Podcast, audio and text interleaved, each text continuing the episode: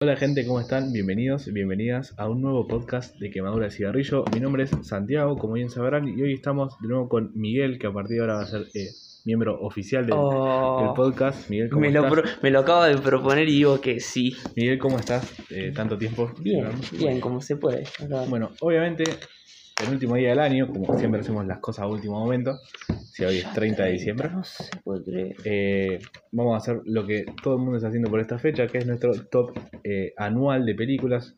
Nuestras películas favoritas, en realidad no las mejores, sino las que más, por distintas razones, nos conmovieron, nos gustaron, de lo que puta Todo. sea. Sí, sí, sí, sí, lo que causó Eh, más un impacto.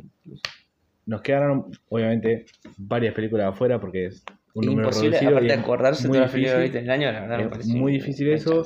Este fue, un- para mí fue un año cinematográfico muy bueno, hubo muy buenas películas, mucha ca- mucha demasiada en cantidad y en variedad, porque hubo cine de autor, hubo blockbusters eh, de quieras. estreno, hubo películas indie, hubo de, de todo. Eh, a mí me faltaron ver varias pelis Sí, eh, este año, Sí. bueno, 1917 Sí, bueno, que, no pero- que no llegó acá. Poco nuestra culpa y mucho de las distribuidoras también. Sí, también, eh, bueno, Adastra también me quedó afuera, que no la vi, a, a vos sé que no te gustó, pero Eh.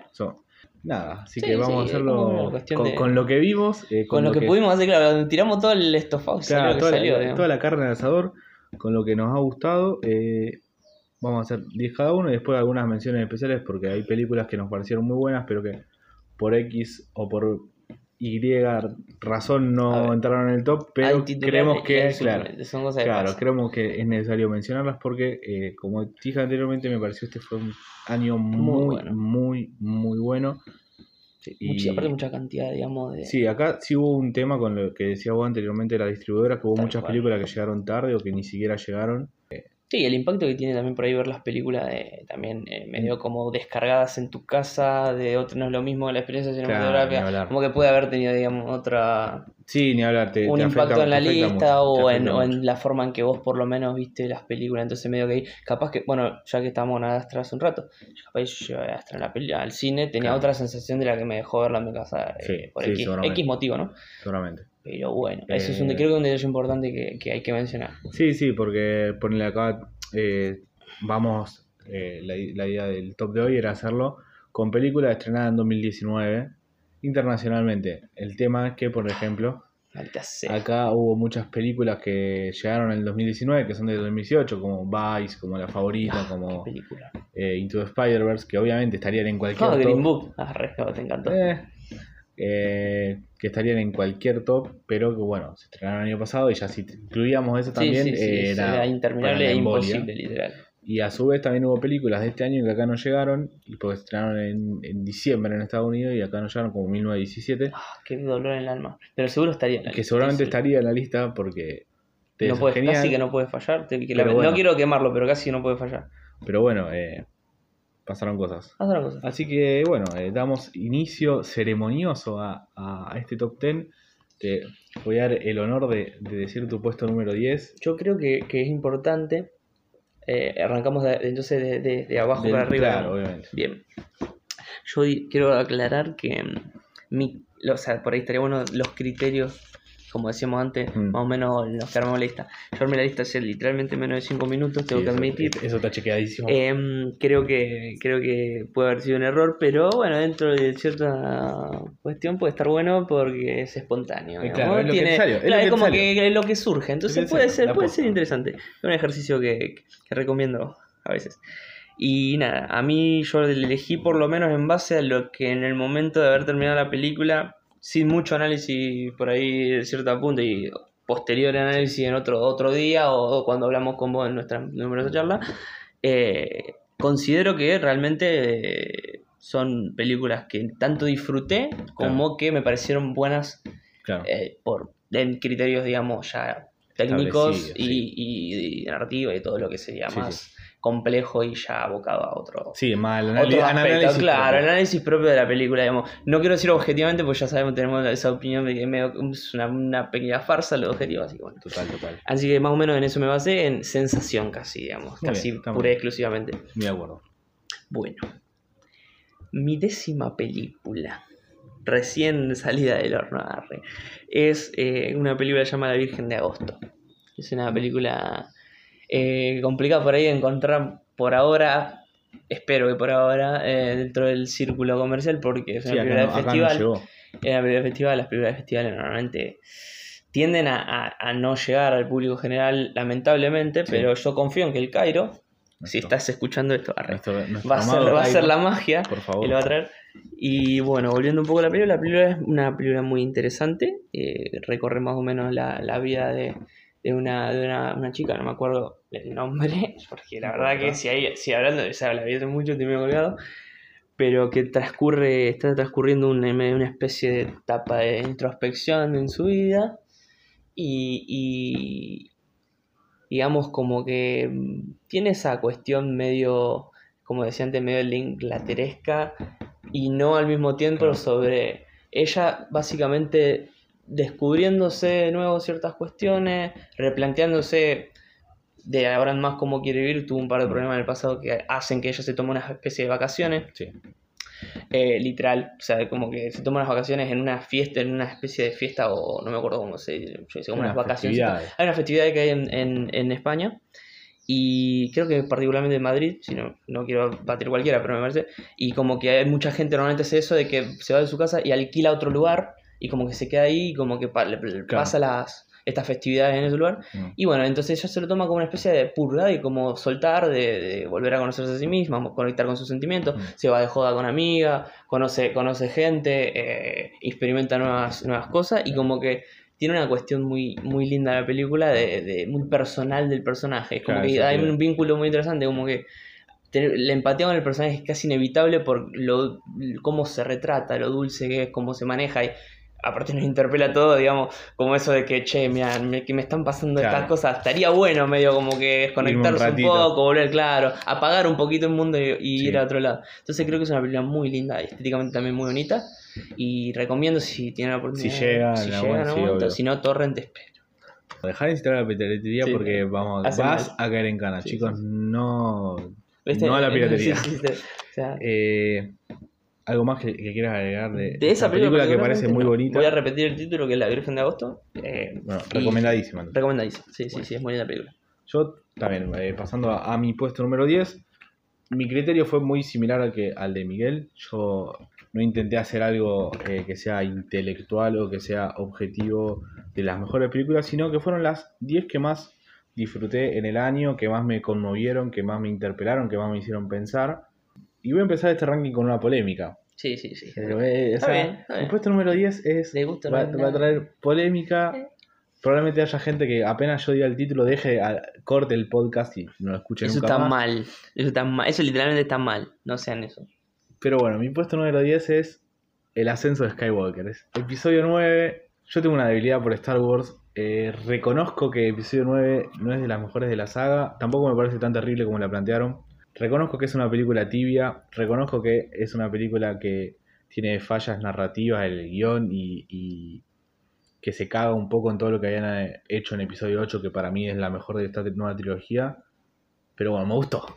¿Qué querés que te ¿Qué diga? querés Me gustó. ¿Qué querés que O te sea, la primera hora estaba como ahí medio. Mmm, viene medio flojito. Vos decís. Sí, viene medio flojito esto. ¿eh? Y después, como que no sé si o remonta o se hace épica. Es muy nostálgica, una película súper nostálgica. Es claramente.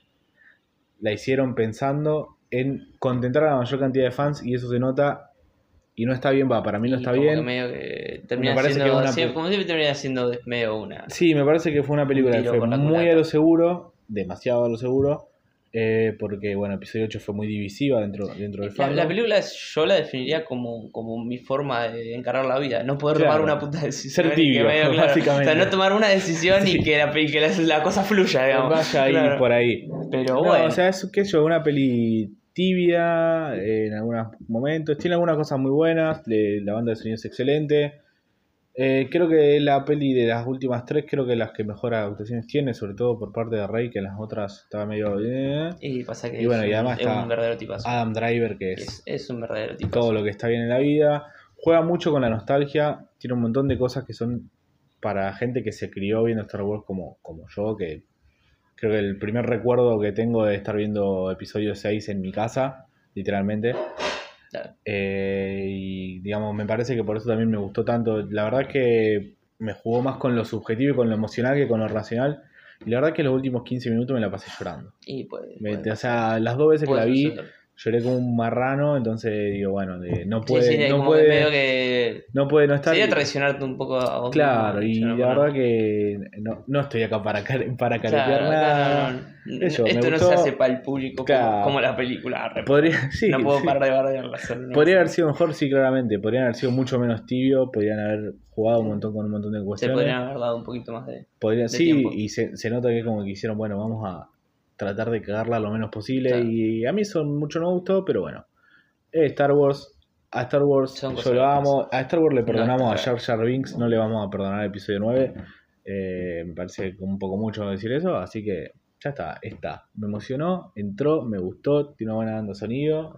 Está Adam Driver, no sé qué más que para alguna película, la verdad. Sí, literalmente, está, medio como que eso ya, es un, un chelo un huevo, 60%. chelo de-.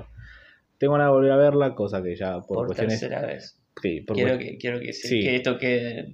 por cuestiones de billetera, eso claramente no va Sí, a pasar. sí. Ey, pero siempre, siempre está ese torrent salvador, perdón, de nuevo. Basta de incitar a la Basta, no, puedo, bien. no puedo evitar. Eh, así que nada, es honesto esto. Episodio 9 es mi número 10 en el puesto. A ver, tu, tu puesto número 9. Ah, bueno, a ver. Ah, esta, esta, esta, esta va a ser, esta es graciosa.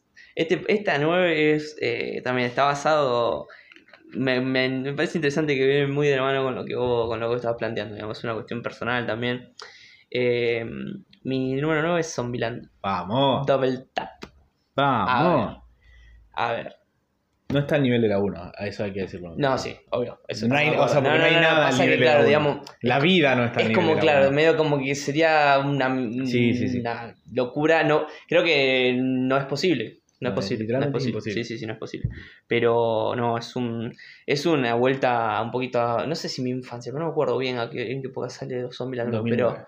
sí, sí, entonces casi, casi que mi infancia, preadolescencia, o sea, como medio que eh, a mí me, me, me parece me parece necesario ver esta película Sí. si sos tan fanático o te gusta tanto Zombieland 1 por Sí. una cuestión de que es volver a los personajes, son personajes que Y es un mundo que da para construir mucho, además. Sí, Y es una sí, secuela sí, muy digna. y- Yo y- cuando la anunciaron estaba, viste, medio resistente o Hay como, y sí, porque normalmente las secuelas, viste, tienen una muy mala fama. Es que suele pasar si se pierde calidad. Claro, y además no se tanto tiempo mantiene. después. Sí, no se mantiene nunca, digamos, la, la misma impronta, pero yo creo que se trató, se logró a, a ponerle un, por lo menos un 80% esa, esa misma, ese mismo estilo, esa misma idea. Sí. Como que me, me interesa también que medio como que le- les importa un Sí, no le importa. huevo, o sea, Sí. lo que piense la gente. O sea, ellos querían hacer una película de. Creo Sí, que la- está- era una película que se nota que se divirtieron haciéndola, entonces como que no, no le vamos a buscar el pelo al, al huevo. O sea, No, chicos, ni dale. O sea, es una película que está bien. A mí la ves, te cagás de risa, la, Sí, la disfrutás. sí, sí. Tenés- la tenés Tallahassee, tenés a Columbo, tenés a. Sí, a Woody, la- Harrelson, Woody la- pasión. Claro, le tenés a Emma Stone, que Emma Stone es una de las actrices más multifacéticas, me gustó. Por una, bueno. por una cuestión de que puede hacer comedia de una forma sublime y te puede hacer un drama de forma sublime al cuadrado. Entonces, a ver, yo, yo me, me, me río, un- no sé, con, no sé con quién me río más que con Emma Stone haciendo ciertos papeles, digamos. Obviamente, esta no es su mejor, digamos, No, su, no. mejor, su más cómica actuación. Pero Emma Stone es, Sí. es, como esa persona que a mí, a mí me, me toca esa- el botón de la risa. Sí, sí, sí, me, me puede. Y creo que, que nada, hicieron un lindo laburo. Para Sí. mí hay una buena química entre los actores y las Sí, eso es actrices. fundamental. Cosa que se vuelve, a, se vuelve a ver esto en la segunda entrega, que en la primera ya, bueno, los, obviedades. los dia- tiene muy buenos diálogos también. tiene- y está, está- tiene esas- esos pequeños detalles que vuelven a la 1, que medio como que te, te traen un poco medio de esa nostalgia y, y como que Sí, juega funciona. bien, juega bien con eso, no, no, no abusa de Claro, eso. no es que quiera abusar de los recursos de la 1, porque muchas veces puede pasar que como fun- lo que funcionó en la 1, Claro. vamos a la 2 y hacemos lo exactamente lo mismo y nunca querer hacer lo mismo sale igual, entonces termina siendo un fracaso porque una mala copia de la 1. Entonces nos dijeron, bueno, vamos a ir por un camino similar, pero no vamos a hacer lo mismo que Claro, vamos a uno. Vamos a tratar de, de ir por otro lado. Y funcionó, funcionó, Sí, además, graciosa, Lo tiene... que me parece también muy bueno es que es muy honesta en el sentido que nunca se toma en serio. ¿eh? Sí, Juegan un montón eh. con el absurdo de los zombies. Por favor. O sea, y hay, bueno, muchísima referencia a toda la cultura pop. Sí, no me falta. Tallahassee vuelve a ser lo mejor de la película. Tallahassee es. Lejos. Tallahassee es Soldado de Woody Harrelson que- hasta que me Yo le haría muera. una serie a Tallahassee. Sí, Yo haría un- una serie de un- Zombieland donde Tallahassee diciendo. Los demás, Un spin-off de medio que pueden. O sea, no, pasa que. Lo que pasó antes de Zombieland. Pasa que. Witch, para mí Wichita no puede faltar, pero, o sea, Bueno, eh, pero como un- que. Un- una precuela. ¿Cómo hace? Pero Una sí, yo- precuela de yo- Tallahassee. De Tallahassee sería fantástico. Sí, fantástico. porque además sí, eh, sí. Woody Harrelson es indicado Con para los todo Twinkies, eso. no, no. cuando aparece cuando aparece vestido de Elvis eh, No, eh, literalmente es eh, rosa lo sensual. Rosa, sí, sí, es, peligroso. Es peligroso. muy peligroso No, y, muy buena, buena. y para cerrar, yo creo que, que no, que, que logra, logra, logra que todas las referencias a la película, a la primera película funcionen y medio que te hagan volver un poquito a, a Sí, a sí, está muy bien, decir, "Qué está hijo de muy- esto bien está muy- esto funciona muy bien. Muy bien equilibrado. Y, y la como la vi en el cine también, eso también tuvo esa cuestión de medio, eh, medio ritual de, y si Claro. voy a ir a ver esta película al cine porque significó, no digo que es una película que me marcó, pero ¿qué? Cuando era Y- chico, Zombieland Pero le tenés, claro, le tenés no, sé, cariño. no era fácil de superar en- dentro de las comedias absurdas. No, Entonces, es que es muy buena. Zombieland realmente buena es una película. buena Así que yo con eso creo que, que fundamenta su, su posición en esta Está lista bien, y, está y tiene todo el derecho, se lo ganó. Muy bien, sí, estoy, estoy muy de acuerdo, estoy muy de acuerdo. Vale, Mi puesto número 9 tenía una, una duda, porque estaba entre dos películas.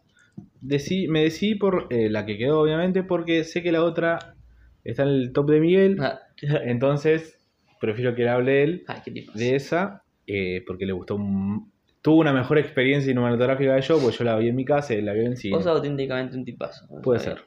Después te voy a cobrar por eso igual. Bueno, está bien. Eh, bueno, yo mi puesto número 9 elegí Marriage Story, historia de un matrimonio de Noah Bamba, Bambach, Bamba, no sé cómo Sí, pronuncia. pero es como que andá a pronunciarlo la esa- Sí, que es eh, todo lo que está bien y al mismo tiempo todo lo que está mal en el mundo porque me hizo... Es desgarradora Sí. y al mismo tiempo no, es... Digamos, ahí es brillante. O sea, claramente es brillante Marriage Story por un montón de cuestiones. A nivel de guion y dirección es literalmente es perfecta. O sea, Eh, literalmente es perfecta. estilísticamente, yo te digo, quiero, quiero aclarar, yo vi aproximadamente 30, 40 minutos de película, no vi la película completa, fue una cuestión de, de- de colgado, ¿viste? Lo que son cosas que pasan, ¿no? Pasar. Pero conociendo el estilo de Noah, conociendo los, digamos, viendo, habiendo visto los personajes, cómo, cómo, cómo interactúan entre sí, tiene un estilo muy marcado él, entonces como que a mí me gusta lo que hace él, he visto mucho por ahí de lo, de lo, que, de lo que ha sacado año anterior, entonces eh, yo creo que, que si hay algo que no podía fallar era Sí. la química entre, entre justamente el elenco y, y esa sensación de, de- de- de sensibilidad con la realidad Sí, eso es lo que es, tiene. Es, es, es una película completamente humana. total. Porque a mí lo que me gustó, pero bueno, primero las actuaciones de los dos, de Scarlett y Adam Driver, Scarlett Johansson hace, es todo. O hace sea, un laburo. O sea, y no Sí, estamos sí, acostumbrados sí, a verlo en, en ese tipo de, de, papeles, roles.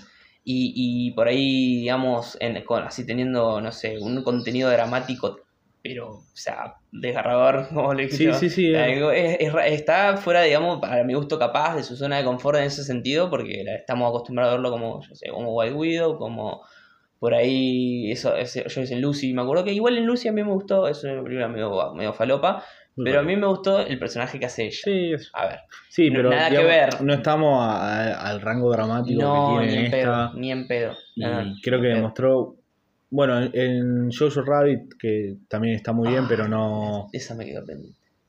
Pero no, digamos, no está a este nivel, me parece. El- lo que hizo en Marriage Story es.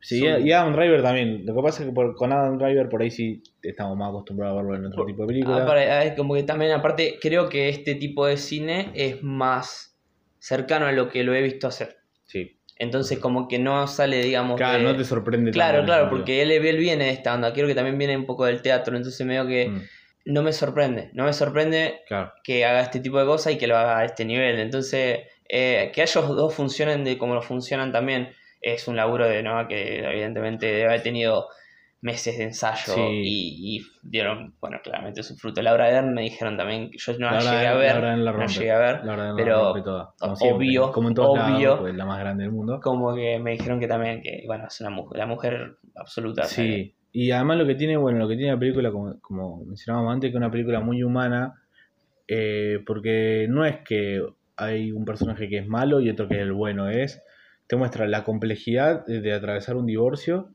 te muestra a los dos, digamos, cómo, cómo atraviesan ambos el proceso y cómo lo atraviesan con su hijo en el medio.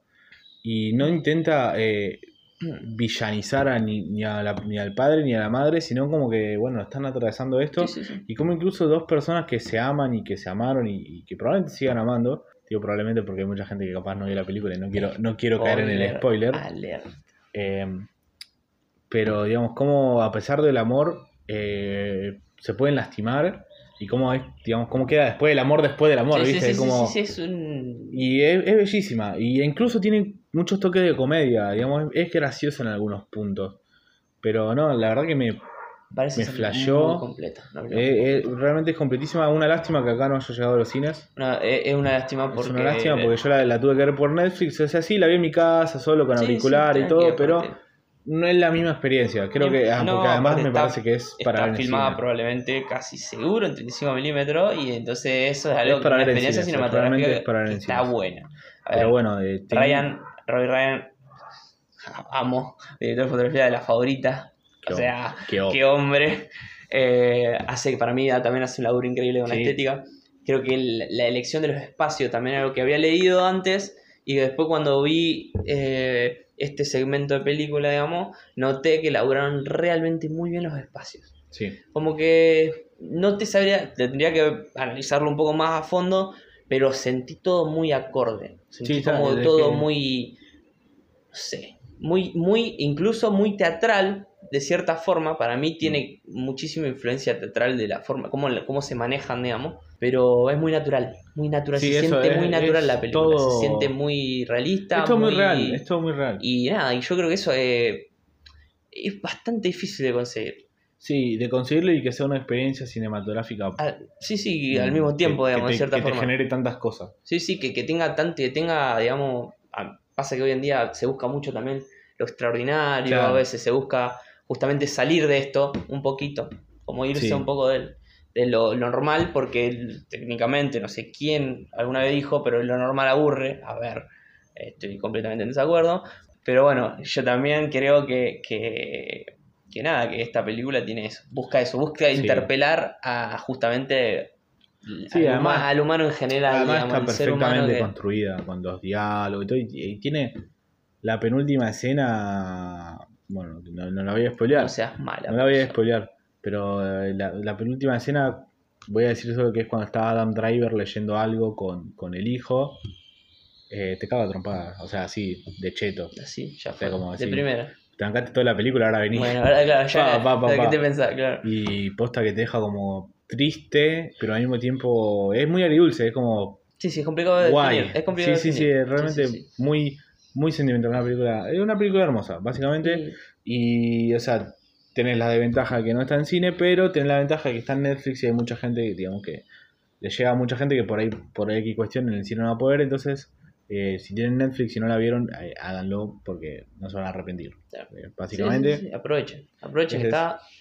Y que. Netflix a veces es tiene este tipo de contenido Claro, que es- realmente son. Que valen la pena muchísimo y es hermosísima y y no les- puedo, no puedo dejar, no puedo dejar de recomendarla. Bien, same. Sí. Same, no la terminé de ver, pero, same. Ese es el cierre de mi Último- puesto número 9. Último dato así de color, va dato, en realidad observación. Eh, amo el detalle que eh, eh, cuando él no tiene no spoiler esto está está ella y eh, está Scarlett y, y Adam Driver sus personajes en realidad hablando con el hijo el hijo dice que se quiere quedar con la madre un rato en la cama Adam Driver sale de la habitación creo que es la casa de la, de la madre no, de, de ella de, de Scarlett no estoy seguro y él ve un cuadro donde están ella y él que actuaron en eh, escenas de un matrimonio es unas pseudo, en realidad es una serie de televisión pseudo convertido en película Claro. de Bergman muy exitoso digamos y que tuvo muchísimas también eh, muchísimas eh, digamos eh, datos personales de su vida propia Claro. que él escribió en eso y me parece re No, no interesante eso. cómo es una especie de Inception Sí, sí, de matrimonio. eh, de matrimonios y de autores y Claro. de autores y autoras trabajando un con tema. Es, es, Es muy- muy copado muy linda esa parte. La vi fue como. eh, qué Ojo. interesante, qué interesante, qué lindo. Que es claramente un homenaje, eso es indudable. un lindo detalle. No tiene un medio, no quiero decir un estilo bermaniano, pero es, Influencia. es una, sí, sin duda tiene influencia porque es, es un cine muy, muy pendiente de claro. su diálogo y de, y de su narrativa, digamos. Y Bergman, claramente. Así que bueno, vean Bergman y vean, Y vean- Bergman vean. Story. Eh, bueno, puesto número 8 pasamos. Puesto número 8, por favor. eh. Mucha gente podrá decir que está muy baja esta película. Bueno, puedo aceptar eso, pero el culo llueve. Arre. No, Pero o sea, es mi lista, no rompan Claro, los. Arre, los quinotos, ¿quién? Tenía 80 años. Em, Muy bueno hacer pero un es- podcast con un jubilado. Claro, ¿verdad? viste, fantástico. La verdad que no te, no te, vas a tener que tomar la, la pastilla para la presión. Eh, es Irishman, mi número 8. Muy bien. Es Irishman. Y, y no sé, no sé realmente qué me fue llevando a, a- a que vaya cayendo tanto en la lista. No sabría decirlo. No No, sabría el bueno, por qué. Eh, a mí un, un pequeño adelanto, a mí no me quedó en el 8, pero también no, no me quedó en el 5. No, claro, o sea, Lo que pasa es que top. hubo muchas pelis buenas este año. es, es un año, fue un, como decíamos antes, un año muy difícil, muy, bueno, muy difícil muy recortar. Para mí fue el mejor año de la década, tirándolo así en caliente y sin pensarlo demasiado. Capaz 2016 2017 estuvieron buenas películas. Tengo muy mala memoria como recordar qué películas salieron año. 2016 tenía Rival y 2017 tenía Blade Runner 2049. Pero este año me parece que hubo Hay más que ver cantidad. ese, ese Ca- es el más cantidad y calidad. Porque puede haber salido películas muy buenas, pero dos o tres o cuatro en realidad hablando para hablando de las películas que llegan que a uno puede llegar Sí. a ver no porque a ver el cine es muy amplio Sí, y no no. llega a todo lo que es- existe No, en el mundo lamentablemente pero dentro de lo que llegó a las salas o, o a, los- o a esos lugares donde uno baja películas legalmente Basta, a- Miguel. Creo que, que dentro de esas posibilidades hubo años donde salieron dos o tres películas realmente muy, pero muy buenas, como con el caso de Blade Runner. Tendría que ver qué otras películas salieron ese año, capaz que salieron más películas realmente buenas. Pero este año, a, a ese nivel, pasa que yo soy realmente demasiado, demasiado fundamentalista de Blade Runner, en este caso, no sé si a ese nivel, pero a un nivel demasiado pro, demasiado bueno y realmente muy sensible y, y copado, salieron películas fantásticas, digamos. Sí, y bueno, por eso Es pasa como lo que, que, decía vos, ¿cómo que haces? ¿Cómo haces? ¿Cómo haces para hacer una lista de 10 nomás? Entonces Claro. medio que eh, no sé si el orden, que si bien lo hice pensando en un orden específico, eh, sea justo con todas las películas que están en No, esta, no, en esta es- lista.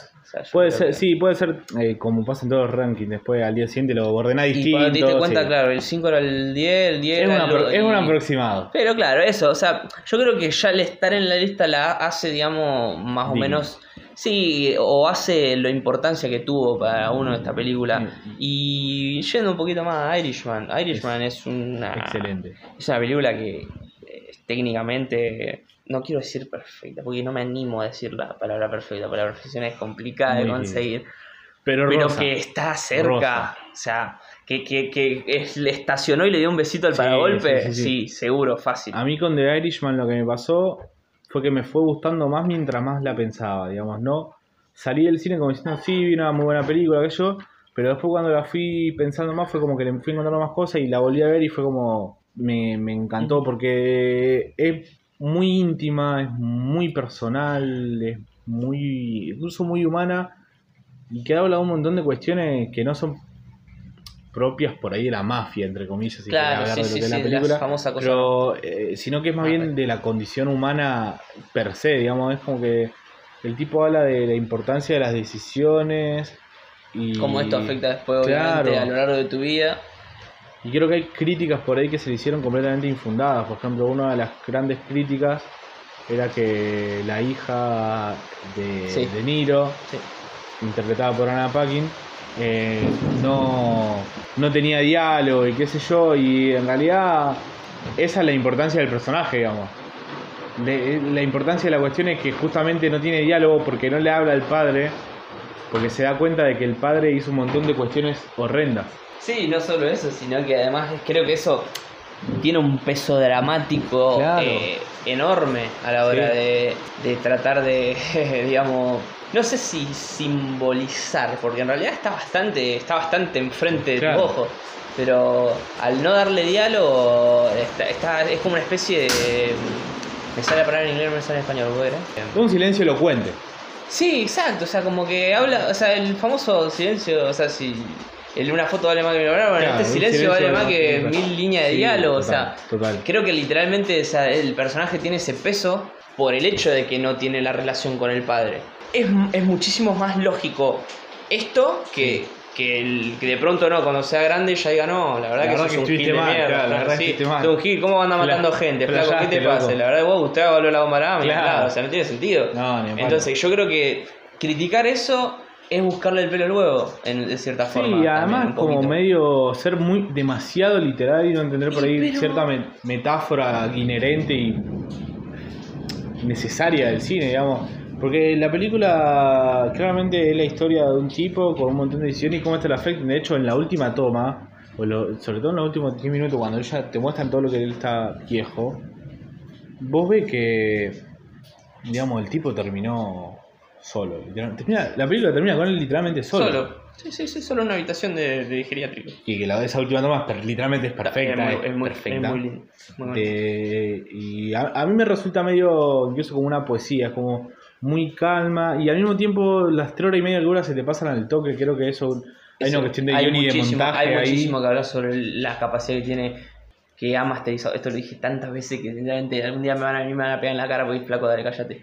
Pero el- eh, es, un, es un artista del tire y afloje en el montaje, este Sí, muchacho sí, que, sí, es increíble. que, no sé, que ya desde- está concebido obviamente desde el guion, eso está concebido desde antes, que eh, es alguien que sabe escribir para ese tipo Sí. de estilo que él después sabe montar, digamos, entonces no... Sí, el guion que no está hecho, pero está hecho por eh, un chabón que no me sale el nombre, me sale Silman, pero no es Silman. Pero digamos, claramente hay cierto laburo Scorsese no va. Scorsese no, va a hacer un guion que él no haya supervisado, perdón. Claramente. Disculpe usted. Claramente, y además, digamos, en la dirección y el, y el montaje, obviamente el director está metido.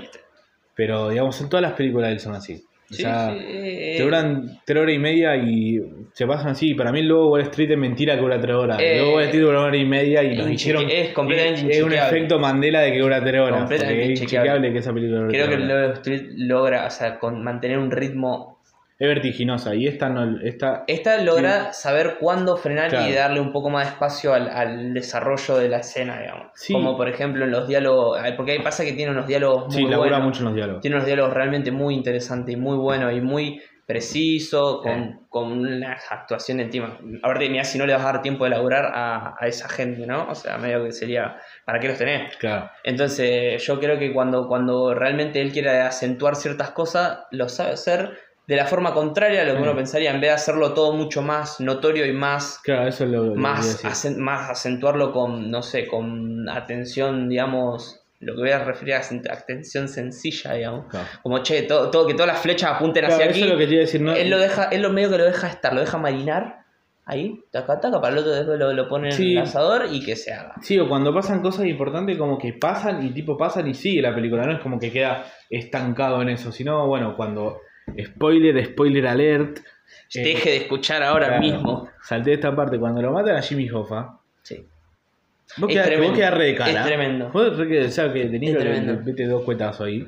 Vos quedás muy de cara. Sí, sí, sí, porque es, re- es, es, Porque es- encima sa- vos es sabés qué va a pasar. Efímero casi. Vos sabés qué va a pasar y te angustia como el viaje en el auto y digamos las decisiones que tiene que tomar De Niro para matar a su mejor amigo Sí, sí, es, es, durísimo. es gravísimo, digamos, es, es tristísimo, es realmente muy, muy, muy heavy sentimentalmente. Y pasa todo en una y pasa a nosotros y digamos, claro, y tipo es así, la, la vida es así, o sea, pasó, ya estaba pimba, Listo, otra cosa. No, no, manda dando Digamos, me Aparte, más, eso. a él que literalmente. Bueno, eso también dice mucho de cómo, cómo él, digamos, su forma de ser, la forma de ser de Frank, la Sí. forma de, de manejarse, cómo. Sí, toda esa cómo cuestión de cuando- la lealtad. Cuando también. su vida, se, su vida personal se cruzó con su laburo, que al mismo tiempo su laburo es medio un poco su vida personal por, por cómo entra, por cómo se desarrolla, digamos. Y bueno, nada, punto. O sea, Sí, se cruzó cómo- y cómo bueno, esa lealtad le juega. le jugó en contra en ese sentido. En algún sentido, digamos, bueno, tiene, o sea, sí, él es su mejor amigo, pero el negocio es así. Y disculpame, claro, y, y a ver, y hay cosas que, que son, bueno, es feo decirlo, pero son más fuertes que esa amistad que, que en Sí. ese momento, bueno, era, que había que además, hacer las bueno, cosas, las hizo y borrón y cuenta nueva. Joe Pesci, que para mí fue el mejor de los tres. eh, Fantástico. eh, eh, le dice en un momento, digamos, hicimos todo lo que pudimos. Claro, o sea, tratamos. O sea, eh, eh, bueno, también la empatía que tiene Joe Pesci, el personaje en realidad, Russell con, con Frank, es, una, es hermosa, es una conexión fantástica. Casi padre patern- casi paternal Y, y yo creo que se, se notó muy bien, eh, particularmente en, ese, en, en esa última secuencia final, eh, spoiler por las dudas, eh, cuando, cuando él realmente le dice, mira, eh, yo sé que vos tenés esta relación con él, obviamente no lo dice textualmente, ¿no? Pero, nada, el loco la está batiendo, nosotros eh, tenemos este negocio, Claro, nosotros negocios. funcionamos de esta forma, de arriba me están diciendo que esto tiene que suceder, Yo no puedo hacer nada, claro, ya ya está. está, tengo la mano atada, Frank. pudo. Y, y el Sí, hombre es- indicado es- para el trabajo, Es realmente, sí. Entonces, nada, no te quiero decir nada, pero. Pero. It is what it is. A sí, ver, es- por favor, es lo que es, ya está. No, eh, sí, a mí la verdad me gustó muchísimo. Irishman me encantó. Creo que tiene, además podemos, hablar- podríamos haber hecho un episodio hablando solo de Particularmente Irishman. sí, de Irishman. Sí, porque sí, sí. realmente es, eh, es, es- es una película muy bella. A, a pesar de que, no- de que uno no vaya con esa idea, a ver, resultó poética y que habla sobre, en realidad, sobre la vida misma. eh. Sí, tipo, esto es la vida. Esto, esto te, va a pasar a ti, salvo, bueno, Claro. capaz que con toda la, la turbidez, ¿no? Pero eh, sí, sí, es- Eh, digamos, somos, somos las decisiones que tomamos. exactamente. exactamente. Es una, eh, los conflictos son inevitables y hay que, el tema es qué haces cuando, Claro. cuando te enfrentás a tener que tomar una de esas decisiones que uno pensaría que nunca podría tomar. Bueno, Bueno. Sí, y después incluso el, La vida te fuerza a tomar. Frank buscando ese perdón divino. Sí, es como todo. Y todo- es muy, muy humano. Sí, todo, es, es todo, es todo hermoso. Es todo, todo- Sí, sí, sí. No le buscaron la, la figura es todo del- poético en realidad. Claro, no, no buscaron terminar con una cosa. Claro, así con como. el gran final. Claro, o el- o el- que el loco es un, es un mafioso. Y viste como que la figura del mafioso siempre es muy Claro. tipo duro. Que, que nada, que no le importa nada, que haría cualquier cosa, digamos, en el sentido de para ser el, digamos, el, el capo, incluso traicionar a su propio, digamos. Sí. Bueno, no, el loco es un. Yo ya lo dije varias veces y es, es raro decirlo, pero la forma en que uno piensa que Frank es realmente un buen tipo y al mismo tiempo está matando gente eh, 24-7, tenés que lograr construir esa empatía por un personaje. Sí. Y entonces que la película se centre en una figura tan humana, hablando en una película justamente de gángster y de gángster, bueno, en realidad de, mafioso. y- y, en algún punto también es condenatoria con su, con, con su figura, porque te está mostrando que termina solo, digamos. Sí, sí, sí, pero bueno, vamos a Donnie Darko si querés, ¿eh? todo el mundo sí. muere solo, le va a pasar a él y le va a pasar a cualquiera, pero para mí, yo no lo tomé tanto como, o sea, bueno, sí, obvio, las decisiones lo llevaron a eso, pero yo no lo veo, no veo como que haya podido haber, digamos, este otro final, o sea, con la cantidad de trauma que encima tuvo ese loco Claro. en el tema de la guerra, que eso también es re importante, para mí se le, se le podría haber dado un poco más de peso. Creo que se le dio, pero se le podría haber dado más peso eh, a eso. Pasa que no sé si quería, si No, era no necesario era- no para sé la si era historia. necesario para la- Pero yo creo que mucha de la, mucha de la personalidad de Frank viene también de eso, Sí. de haber pasado sí, por eso. Entonces como que es un loco que está medio, de cierta forma ya está, ¿se dice corrompido? O sea, cuando, Corrupto. cuando algo, sí, sí, cuando algo ya te medio te, mol- te moldeó para Sí. a partir de ahí ya no sos la misma persona. Sí, Y- no, es. Tiene un, tiene- me parece que tiene una, una cantidad de capas de análisis que se lo pueden hacer. Sí, sí, no vamos a terminar nunca más, pero sí, Sí, posta que, bueno, una- eh, eso lo hace ser realmente también la película, ¿eh? Sí. O sea, pasa con, pasa con realmente las mejores películas. Sí, no, no, la verdad que Irishman fue. Fue una experiencia No, cinematográfica tuvimos la suerte de verla en cine, en cine, estuvo bueno, sí, Que- linda experiencia. que eso sí, es obviamente siempre muy recomendable. No, y bueno, que las tres y media, las tres horas y media Sí, no, valen la no pena. Y nada, anda viéndola así separadita. Nada, esa es- boludez. Yo creo que en realidad no es tan difícil. Una vez que te pusiste a ver la película, No, te lleva, te te lleva sola, sí, digamos, te lleva sola. Bueno, pasamos a mi puesto número 8. Si, Sí, por si no- favor, si sí, no fue, fue, fue larguísimo. Una no, lo que pasa es que podríamos hacer, seguir hablando de él. Claro, es que y sería demasiado, morir. creo que por la- no terminamos nunca más. Eh, bueno, mi puesto número 8 es entonces As de Jordan Peele, la segunda película de Jordan Peele, que para mí es incluso superior a, a Get Out. Mira. A Get Out, eh, para mí la acaba al final. Sí, ya de ya- malditas productoras. Sí, malditas productoras. Pero As a mí me pareció sublime por un montón de cuestiones. O sea, bueno, primero la cuestión de Lupita Nyong'o, reina total, Total. del mundo, capa. No, no para de hacer cosas buenas. O sea, si no, esa mina no gana el Oscar, no va. me inmolo. Oscar. Me inmolo frente a, algún lado. No, aparte, no van a- ¿vos te pensás que le van a un Oscar por una película de terror? No. No hay chance. Como cuando no estuvo nominada Emily Blunt por un lugar en silencio. Yo no me olvido de eso, Academia, ni olvido ni perdón. Emily Blunt tuvo mejor actuación que no, lugar en silencio. no, está equivocado, fin, no hay punto de vista. Bueno, está bien. no, no, existe, no existe otro punto de vista. Tienes razón. Eh, no, bueno, para mí As, también lo, lo que tiene As es que le encontré, bueno, muchísimas capas de análisis y muchísimos comentarios a nivel sociológico, a nivel antropológico, y digamos, a mí esas cosas en las películas, bueno, obviamente me gustan Te mucho. ponen bien. Sí, porque bueno, estudié antropología y, Antropólogo. y digamos, todos los comentarios que hace sobre la desigualdad, sobre el tercer mundo, no tanto sobre el racismo como lo hace Get Out, pero digamos, todo ese hecho de la, de la desigualdad, de que haya gente oprimida viviendo abajo de la tierra, incluso toda la cuestión de los doppelgangers a mí siempre me gusta mucho, digamos, digamos y esta cuestión de la, de la dualidad humana que somos las dos cosas en realidad, no somos ni puro bien ni puro mal, sino que somos un poco de esto y un poco de aquello, Ujú. digamos, las decisiones que tomamos en- al respecto. Digamos, todo este comentario de desigualdad, toda esa cuestión de que, bueno, ustedes son unos privilegiados y no se dan cuenta que Claro, son sí, unos sí, no tienen privilegiados ni idea. y digamos. lo toman todo por, lo dan todo por hecho. Digamos, Es tan real. es, tan- es tan muy real, claro, eso es lo que tiene, que es demasiado real. Pero está planteada tan, tan bien hecha, digamos, que en la segunda, la segunda vez que la ves le encontraron un montón de detalles y un montón de cosas como que todo el tiempo te están anticipando, mucho. como que todo el tiempo te están anticipando lo que va a pasar. Claro, sí, sí, es como que cuando lo ves por primera vez estás medio atrapado en ciertas cuestiones que Claro. se, te, se te pasa, pero yo creo que hay, hay películas que cuando la ves por segunda vez, es- no sé si te gusta el doble o el triple, pero Sí. realmente Le encontrás cosas, le encontrás cosas que, que vos decís, esto, esto está muy bien, esto está Sí. muy bien pensado, realmente son detalles que, que suman muchísimo a la trama. Una lástima no haberlo visto la primera vez, pero la verdad que yo creo que los, los rewatch son muy, Sí. pero muy importantes. Son muy Más estas películas que son súper complejas.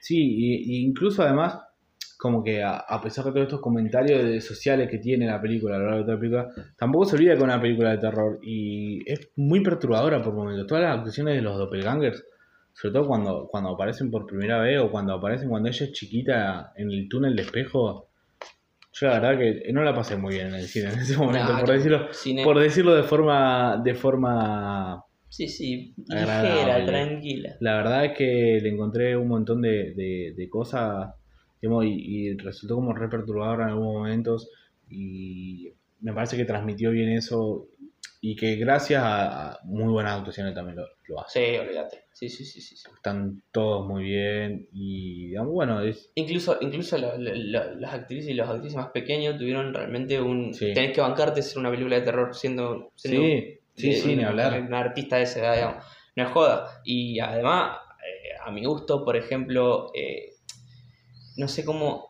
ah, Jordan Peele tiene un, una especie, tiene un lenguaje muy interesante, una forma de mostrarte las cosas muy copada, como que tiene un Sí. estilo que Sí. ya es muy nota, muy notorio de él mismo. Entonces como que yo creo que eh, desde Get Out a ahora a Us eh, se emprolijó muchísimo una Sí, banda de creo- cosas que a mí, va, que yo por ahí fui notando medio que cuando la iba viendo y nada, son detalles menores, viste, por ahí no, no sé si son, son tan importantes como por ejemplo la trama o, o este tipo de, de- o sea, o un análisis más profundo, Mm.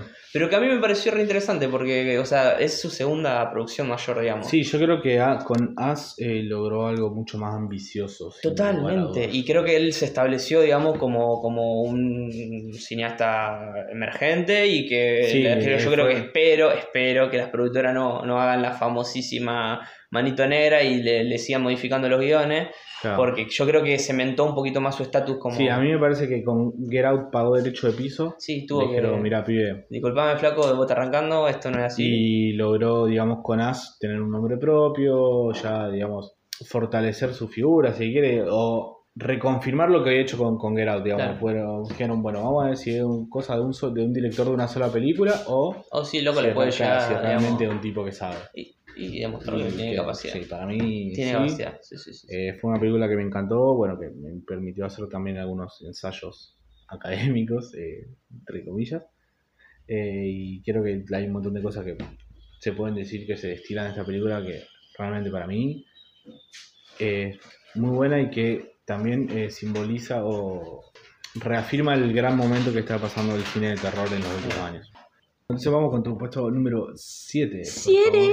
Otra vez volviendo un poquito más a, a un sector un poco más festivalero, eh, que espero, bueno, también de nuevo que, que- que llegue a nuestro amado El Cairo, pero bueno, es O que arde, es una película eh, española, por si se puede decir de esa forma, creo que... es de Galicia. creo que sí. La región. de No sé si tendría que haber que averiguar eh, si es País Vasco o algo de eso, porque yo estaba casi seguro, casi seguro, de que era, tenía algo que ver con eso. Más que nada por el idioma, por la forma en que hablaba. Pues, desconozco. Sí, sí. Mil disculpas para los y las oyentes porque, por mi incultidez.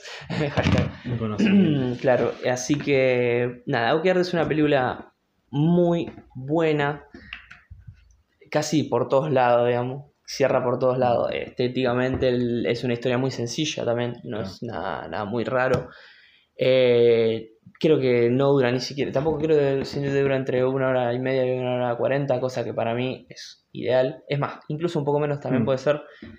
Eh, y cuenta la historia de un, de un hombre que es, y, quiero decir pirómano, digamos, de cierta forma, que comete un incidente relacionado con el fuego. Polémico, claro. Sí, digamos, a- en, un, en un bosque que causa la pérdida de, de muchas, eh, no vidas, pero sí de materiales Sí. y de una aldea do- donde vive él con su madre, donde vive con su madre, y por eso va a prisión.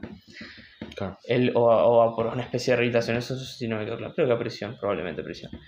Eh, bueno, el- la película comienza de él saliendo Sí. de, de prisión y reencontrándose con su madre, una, una relación muy interesante entre los doctores. eh, Mm. entre, la verdad que ella es un laburo increíble, pero un laburo increíble de, de sensibilidad hacia con el personaje de su hijo. Sí.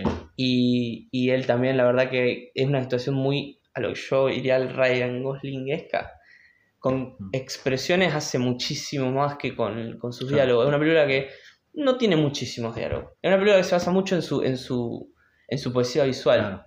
Y que, bueno, que cabe destacar, es fascinante. Eh, y nada, es una película que yo recomiendo mucho, porque es una película sencilla, Mm.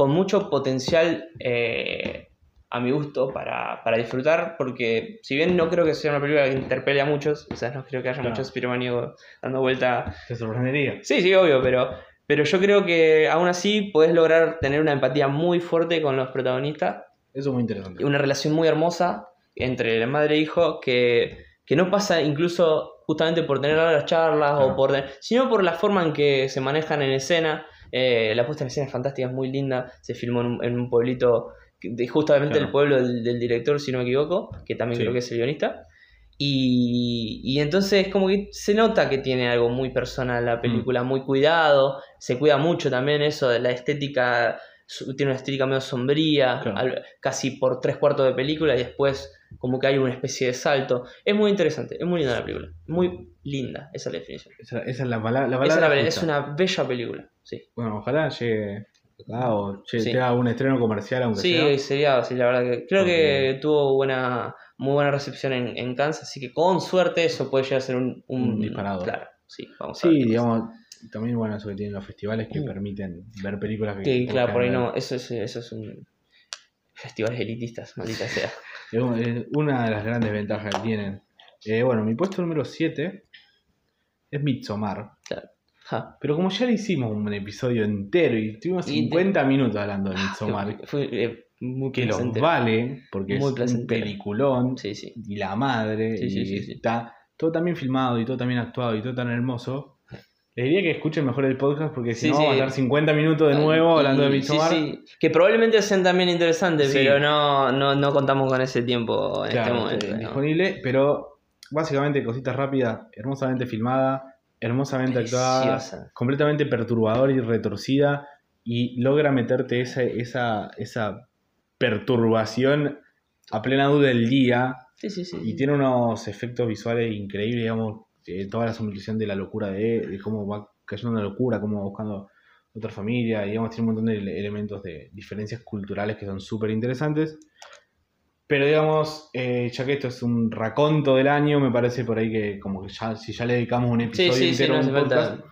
no hace falta tanto, sino más que mencionarla y decir que es una de Sí, las sí. mejores, a mí me resulta una de las mejores películas del año. Estuvo, eh, es que en realidad como película es... Es excelente, Es eh, dura casi tres horas y no la sentís. No sabía eso. Dos horas y media, creo. Ahora que me lo dijiste no, no, no tenía ese dato. Yo lo único que iba a hacer mención especial a las formas narrativas Sí. originales que tiene en ciertos Increíble, aspectos. increíble. Hay, hay- hay- ya se van a dar cuenta cuando la vean si no la vieron y si la vieron probablemente se van a. Tiene un par de, de, de, poes- de- de- no yo le diría sí. poesías, es hermoso, de detalles narrativos que, que es- no he visto en otros lugares y se utilizan demasiado bien. Así que yo creo que es, vale la pena ver. sí, fue una de mis experiencias cinematográficas favoritas. Pero bueno, ya, si ya hablamos tanto de Midsommar, eh, pasamos al tu puesto número 6, así no. Que es Midsommar. Que es Midsommar, así que bueno, Así chicos, lo que que sí, sí, lo mismo que dijimos. véanla, es fascinante, es Es, brillante. es- para mí es necesario para entender la nueva ola del, del terror que está sí, saliendo ahora en este. Y Ari Aster ha demostrado ser un tipo muy capaz. Muy capaz. Súper pionero y Muy capaz, a muy mi gusto eso, vanguardista en, en su, en su terror. Tiene un terror muy Sí, particular. que muchas veces, eh, sobre todo en Midsommar, sale del terror convencional. Eh, eh, yo digo, Y yo sin embargo como- es perturbadora. para mí el, el terror de Midsommar, yo no me cuesta calificarlo como terror. A mí me cuesta, me cuesta muchísimo calificarlo como terror. Pasa que, o sea, tiene muchísimas igual eh, ciertas eh, características, obvio, Sí. del terror, no sé si tradicional, pero como sí, vamos a decirlo el terror tradicional, que se utilizan de forma más original. Claro. Entonces, eso te voy a decir, es una película de terror, pero yo no creo que va a ser una película que vos vayas al salir o en un momento vayas a tener miedo a mi gusto. Sí te podés sentir medio Incomodado. gr- incómodo, claro, incómoda o con o sea, la sensación de grotesquidad. Sí, sí. que sí. eso sí te lo puedo llegar a entender, digamos. Pero miedo particularmente, eh, yo, creo que, es- más yo creo que se pasó. sutil, creo que es un miedo más sutil. Sí, tipo, se te sí, mete sí, abajo sí. de la piel. Poco te puedes llegar a enervar un poquito más, digamos, en cierta que te forma. tiene pensando días, no es como en el, en el momento. En el ¿sabes? jumpscare, por ejemplo, Claro. el- eh, eso me encantó que le hayan medio Sí. huido de cierta Sí. forma, como dale. O sea, es una, es una estrategia ya Sí, pasada. ya está. ¿no? Dale. Si querés a mi puesto 6. Sí, por favor, un verdadero Que es de. Irishman, que ya le hablamos de Irishman. Beautiful así que no- Irishman. No, vamos a repetir lo que ya dijimos. Vean Irishman. Solo vamos a volver a decir, vean The Irishman, la mejor película del año, una belleza Lo merece. y una sensibilidad increíble. Sí, sí, sí, muy humano. Muy buena, extremadamente Y buena. es, algo, y es algo que me estoy dando cuenta que estamos repitiendo bastante. Sí. Eh, creo que salieron. mm, se, se, se enfocó Una muchísimo. Sí, sí, se, se buscó, se buscó mucho eso de también de la empatía por los personajes. Sí. Creo que yo no. O sea, no, no es que estás creando, viste, los típicos personajes o, eh, cuadrados, medio como que héroe con, Claro. que trata de salvar, sino como que medio que se está buscando un poquito más la, la, o sea, llevar al cine la persona real, o sea, la- lo que podríamos ser, o sea, podría ser vos en un poquito, entre comillas, Claro. digamos, a ver, empatizar con algo que te podría pasar tranquilamente, o sea, no es nada fuera Así de lo la, común, así digamos. es la vida, sí. Claro, esa es la vida, chico, está enfrente de tuyo. Pero bueno, ya hablamos tanto de Irishman. Sí, que vamos a darle, vamos a darle el paso. Vamos solo a decir que la miren y vamos a pasar a tu puesto número 5, por favor. Chan, chan, chan, arre. Eh, esta es una película muy interesante. ¿Cuál es? Es Huérfanos de Brooklyn. No me quedé sin verla, así que. Huérfanos no- de Brooklyn es, es, es una película particular, a mi gusto. Porque, no sé, tampoco Huérfanos de Brooklyn no tuvo muchísima muchísima publicidad, a mi gusto. Le, se le dio muy poca... Duró muy poco en cartelero también. Se le dio como, como medio una, una chapita por ser Edward Norton el director eh, y, y- y escritor y protagonista. Creo que es un- Sí, una todo. mezcla preciosa. Capo.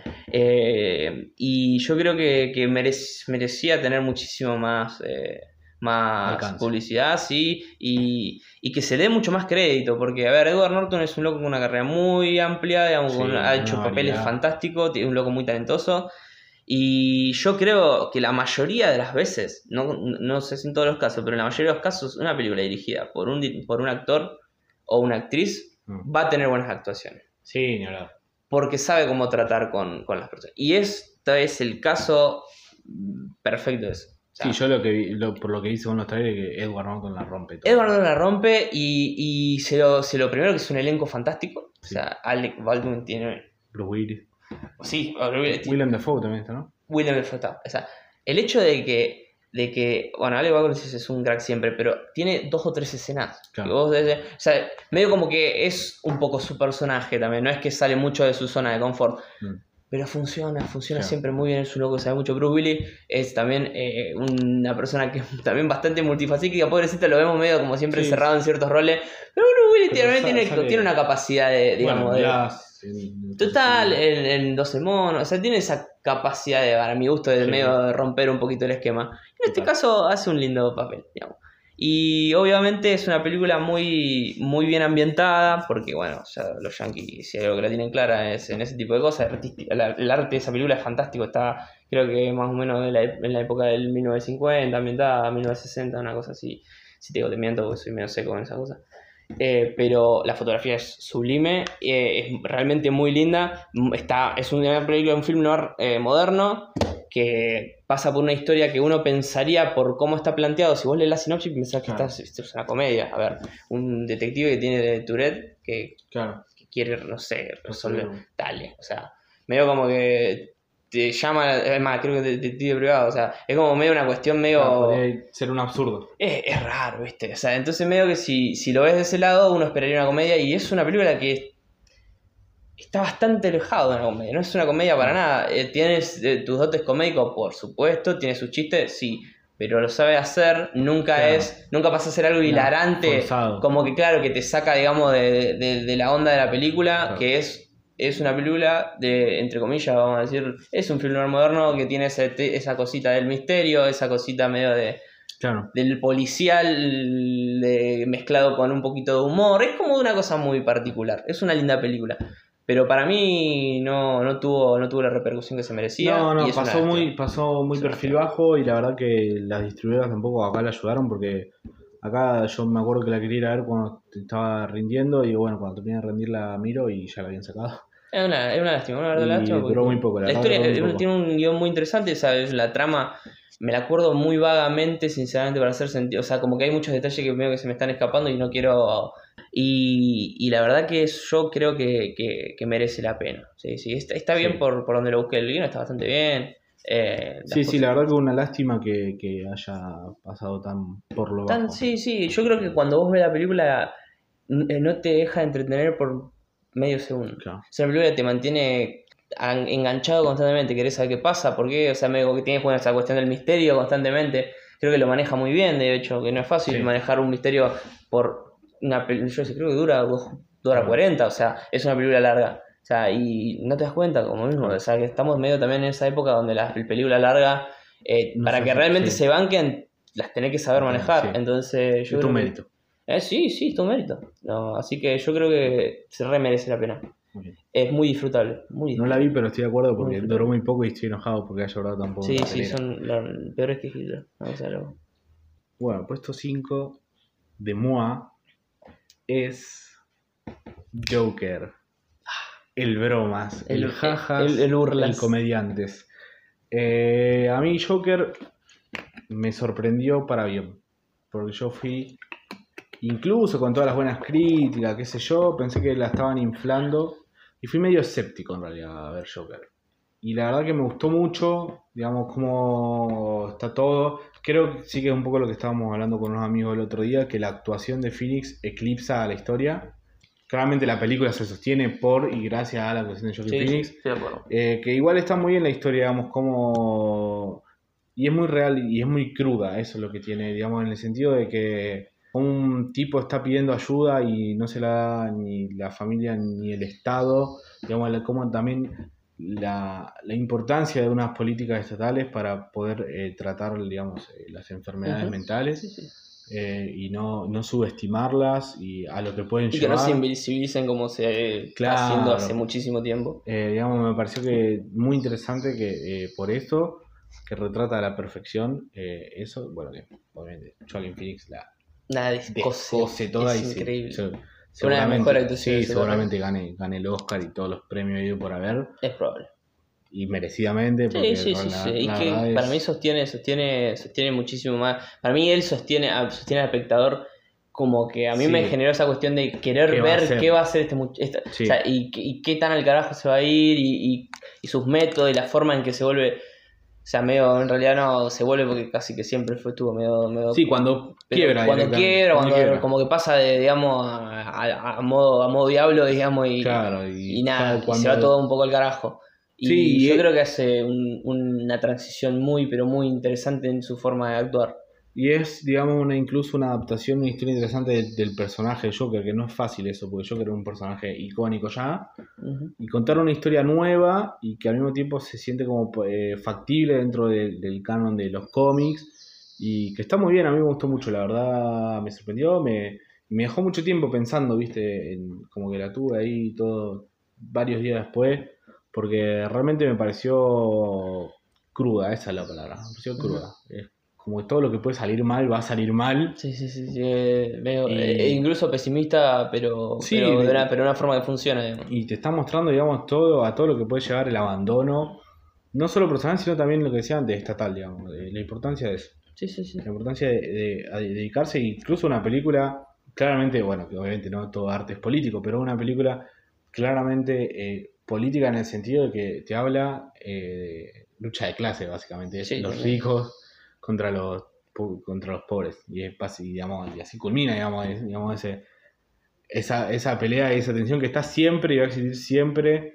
eh, por una por ser una cuestión inherente al sistema, digamos, cómo la desigualdad lleva a eso y digamos que en, en un montón de, de cosas me pareció que hace comentarios muy acertados y nada, a mí me pareció increíble. Ujú, La verdad superó mi expectativa, no esperaba que fuera tan, tan buena. eh, y estaba muy linda filmada, a mí, a mí sé que a vos no te gustó tanto Mm, eso. La estética de la película me Pero pareció. a mí me pareció que tiene una por ahí como una suciedad que te transmite, digamos, también todo, todo eso de la cuestión de gótica, de cómo está, qué sé yo.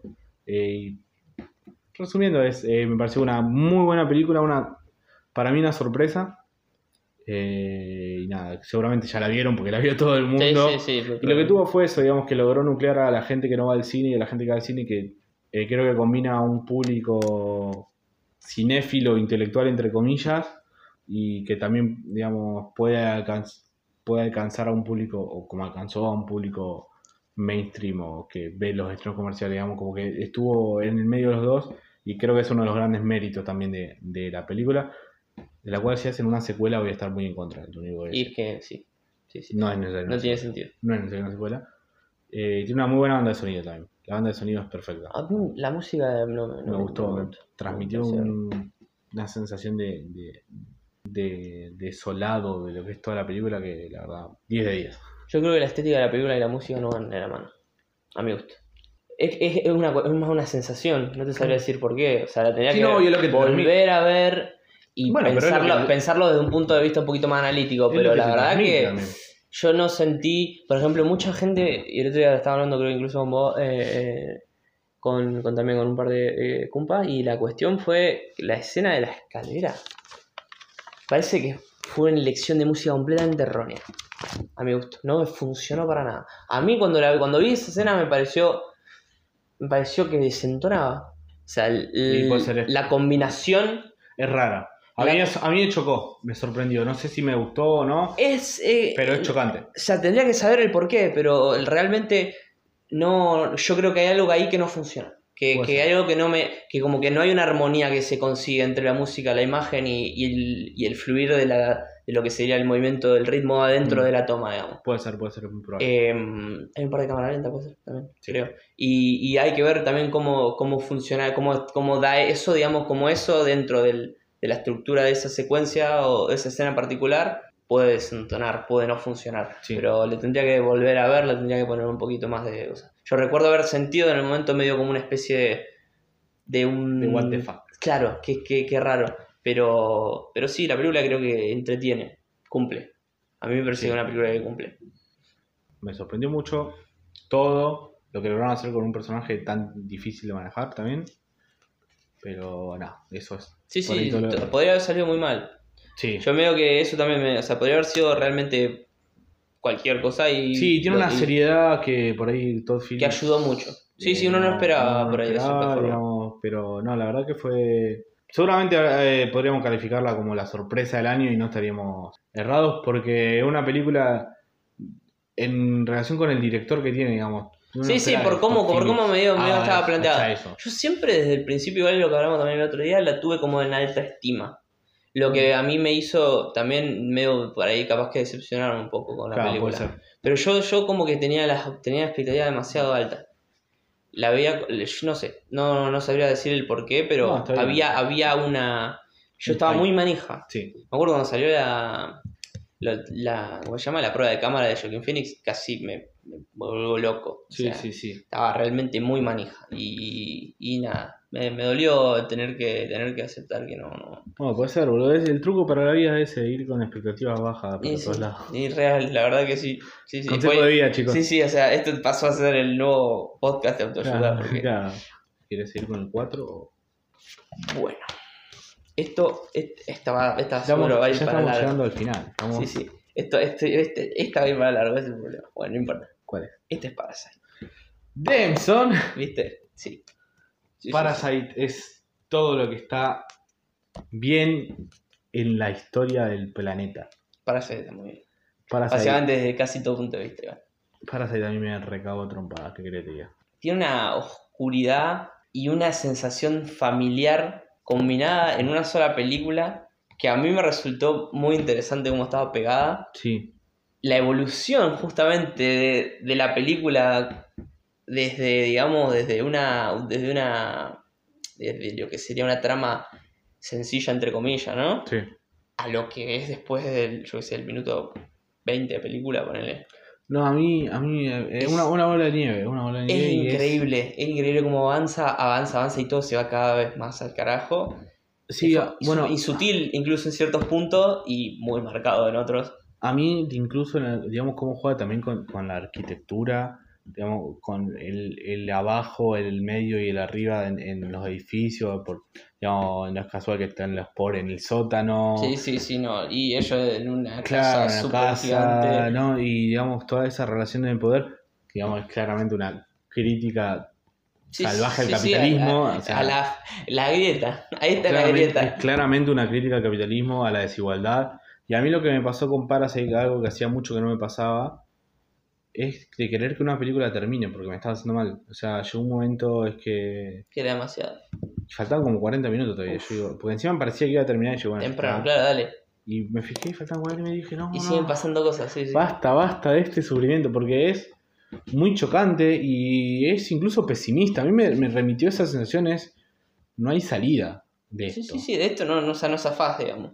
Y incluso el final, digamos, con el pibe, digamos, toda esa cuestión del sueño americano, de, ser, de hacerse millonario, y vos sabés que no lo va a No, lograr. o sea, sí, pobre vos, pibe. No lo va a Es una lástima. Sí, sí, sí. sí. No lo va a lograr porque un pibe que nació en los barrios pobres, Sí, aparte es muy. Es, una, una- y la sociedad no te, digamos, eh, tiene un sistema que te pisa. que justamente no te va a dejar, no te va a permitir llegar a hacer eso. Te lo muestra como posible, pero Pero es un ¿para sueño. quién es posible aparte? Claro, Para la gente que está allá arriba, ¿no? Que ya de Claro. cierta forma ya está privilegiado, solo Claro. se privilegian más todavía de las No, cosas no, que le sacan a la a mí la verdad me de- pareció del sótano, por ejemplo, en este caso. sublime, es sublime, Parasite es sublime. yo tendría que entender muchísimas analogías que seguro que me puedo llegar a estar perdiendo. Está muy bien filmado. Está bien. Sí, sí, yo no le, no le, no le saco mérito, pero estéticamente no, no me pareció, no, a mí no me, no me volvió loco por ahí en el sentido, o sea, no, no lo considero el punto más fuerte, pero yo creo que la trama es tan, Sí, está tan está bien muy- está tratada, muy- muy- está tan bien sí. tratada y está como digamos eh, curada de una forma muy pero muy eh, detallista y muy Sí. aún tiene como una especie de fuego lento de ciertos casos, a veces explota, o sea, como que lo- la- el manejo de los ritmos dentro Sí, de la, la película tensión, la tensión es increíble. es increíble. Yo creo que hay momentos donde la película va, al- por ejemplo, al principio hay una, o sea, medio como que hay una secuencia que va medio al palo, que es como una especie de introducción al personaje y cómo cada personaje se relaciona con la, con la otra gente. Y como que te muestran más o menos un poquito cómo, cómo es cada personaje y después, a partir de cierto punto, empieza a, a verse un poquito más sí, lento, sí, sí. se da un poquito más de tiempo para, para construir la, la subtrama que después termina uniéndose con la trama principal Es brillante, toda esa cuestión de, de que ah, brillante. completamente fuera de, de, de contexto, pero vos no te lo esperabas, hijo, ninguna, no sé, bueno, ese es un buen plot twist, digamos el caso. Sí, sí, Sé, sé que estamos, estamos hablando de lo mismo, me parece. creo que sí. Bien, Estaba hablando de lo del sótano. clarísimo. No, yo cuando vi eso dije, no, no, o sea, no. yo quiero saber cómo a alguien se le puede llegar a ocurrir eso. A ver, spoiler alert, permiso por lo tengo que decir. Sí, sí. Spoiler alert, deje de escucharlo por aproximadamente un minuto. Ah, Cuando la flaca vuelve que está lloviendo, primero digo, bueno, medio como que se olvidó algo. Ahora van a charlar, no sé, se está haciendo la heroína porque medio como que la echaron y quiere volver a recuperar su trabajo. Re lógico, Claro. está re bien. No. No puede ser que haya ido en esa dirección, digamos. Y además, bueno, es, es, está, es la, la analogía, también más- la, más grande, la metáfora más grande de la película, es, está viendo literalmente abajo del millonario. Sí, sí, sí, sí. sí. En, en, el- en los túneles, digamos. Y le agradece. Porque si no te acordás, le agradece al millonario. Sí, y le prende, le prende las lucecitas. No, no, es brillante. Este es, O sea, eh, es brillante. no sé, o sea, ahora, ahora que, que como que la pienso más de, de este punto de vista, como que voy recordando ciertas, Mm. ciertas partes de la película, cada vez tiene más contenido y más riqueza. Sí, la- es para hacer un. es un análisis, es para para, hacer hacer un un, episodio, me parece completo, sí. El mes que viene se estrena en Argentina. Listo, vamos a Así un que episodio yo creo que podríamos Sí. verla en el cine porque es para ver en cine. Yo creo que eh, lo merece. Y merece, podríamos, vale la dedicar- pena. podríamos dedicarle un episodio completo porque tiene unas pues es lo mismo que lo pasó con un par. La Tiene una cantidad, de análisis sí, que le sí, puede hacer que son- impresionante. Impresionantes porque es, realmente es un peliculón. Es Sí, sí, sí, no, no, peliculón y la madre. Todo está bien. eh, yo- Todo está Es lo que más o menos lo que hablamos, o sea, no sé cuánto pueden haber tardado en, en confeccionar este, este, este guion No, y, esta, es y esta historia, porque la verdad que tiene unas, ra- unas ramificaciones, o sea, tiene unos niveles de detalle en las personalidades de los personajes, Increíble. en los diálogos, en, en justamente en, en cómo el- lo que va sucediendo Sí. dentro de la historia. Es como que no, no sé, no sé, no sé cómo alguien podría hacer algo así y que funcione, y que funcione, digamos, o sea, y que sí, tenga lógica y realmente vos lo veas y diga, Está todo demasiado todo bien, Está todo claro. demasiado porque yo siento que si trato de hacer algo de eso, termina siendo una falopeada tremenda que no, y, No llega, no llega, no no, llega. no. Está, la verdad que está todo demasiado está bien. todo está muy bien. muy O sea, bien. la atención al, la atención al, al, al detalle me parece que es muy... Todo cierra, Todo Todo, está Sí, todo. sí, sí. El, el, el final es muy lindo, el final está muy va, lindo, está, está muy Está muy bien, está a muy mí- bien. O sea, yo, yo siento que lo vi venir, pero siento que fue una muy buena elección de final. Sí, estuvo muy bien. estuvo O sea, muy no me enoja haberlo visto un poco. Claro, no, no. eh, No es que es algo que, uy, no, bueno, qué lástima lo arruiné. No, no, fue como que dije, Está muy bien igual. Está muy bien, Está- claro. está muy bien. Está re bien que hayan ido por este camino. Sí, eh, está de que empieza hasta, la- hasta que termina la película está bien. Sí, Está excelente, no está Sí, bien, sí, está excelente. la verdad que sí. De la- Eh, sí, es lejos de, de lo, de lo mejor que. Sí, Sí, por eso está tan alto. Y yo dudé en ponerla acá tan alto encima, porque no sabía bien. O sea, me costaba pensar en todo lo que había tanto, pero incluso yo creo que está, cayó en un muy buen lugar. Sí, yo creo sí, que cayó en un buen. En un buen- Merecidísimo. Sí, sí, top- mínimo, en top 5 tenía que estar. Merecidísimo. sí. Así que yo creo que con eso, por lo menos, hasta que hagamos el próximo episodio de Parasite, estamos bárbaros. Muy bien. Eh, bueno, mi puesto número 4 es una que no tuvo estreno comercial en Argentina ni lo va a tener porque la vida nos odia, sea. que es The Lighthouse, Hijo El Faro, que es una, eh, bueno, la segunda película eh, el director de La Bruja, Eagles. Eggers, el Robert Eggers, que es una locura. O sea, básicamente es una Es, experiencia, es es, una, insanidad máxima. es una experiencia, es una, literalmente es una pesadilla. Claro. Es una experiencia completamente surrealista. Literalmente todas las tomas son perfectas. O sea, vos la ves filmada y te quedas de cara con cada segundo que pasa. Es como así, no, no, no. Nah, no, dale. no. Porque, bueno, lo que decíamos antes, eh, cuando estábamos hablando el otro día, está filmada, bueno, en 4.3, como eran las películas de antes. Y no solo eso, sino que está en blanco y negro y que adaptaron eh, los lentes de cámaras de 1920 a las cámaras nuevas para usarlos. O sea, una locura Sí, total. literalmente la, la maldita falopa. Sí, eh. sí. Y entonces te juega. Parece una película filmada hace 100 años, pero al mismo tiempo parece filmada Ahora, ayer. Claro. Digo, mañana, no ayer, Sí, sí, sí, mañana. Sí, sí, sí, sí. Y es, Un balance. es increíble, y es increíble cómo, digamos, es una película que no funcionaría tan bien a color.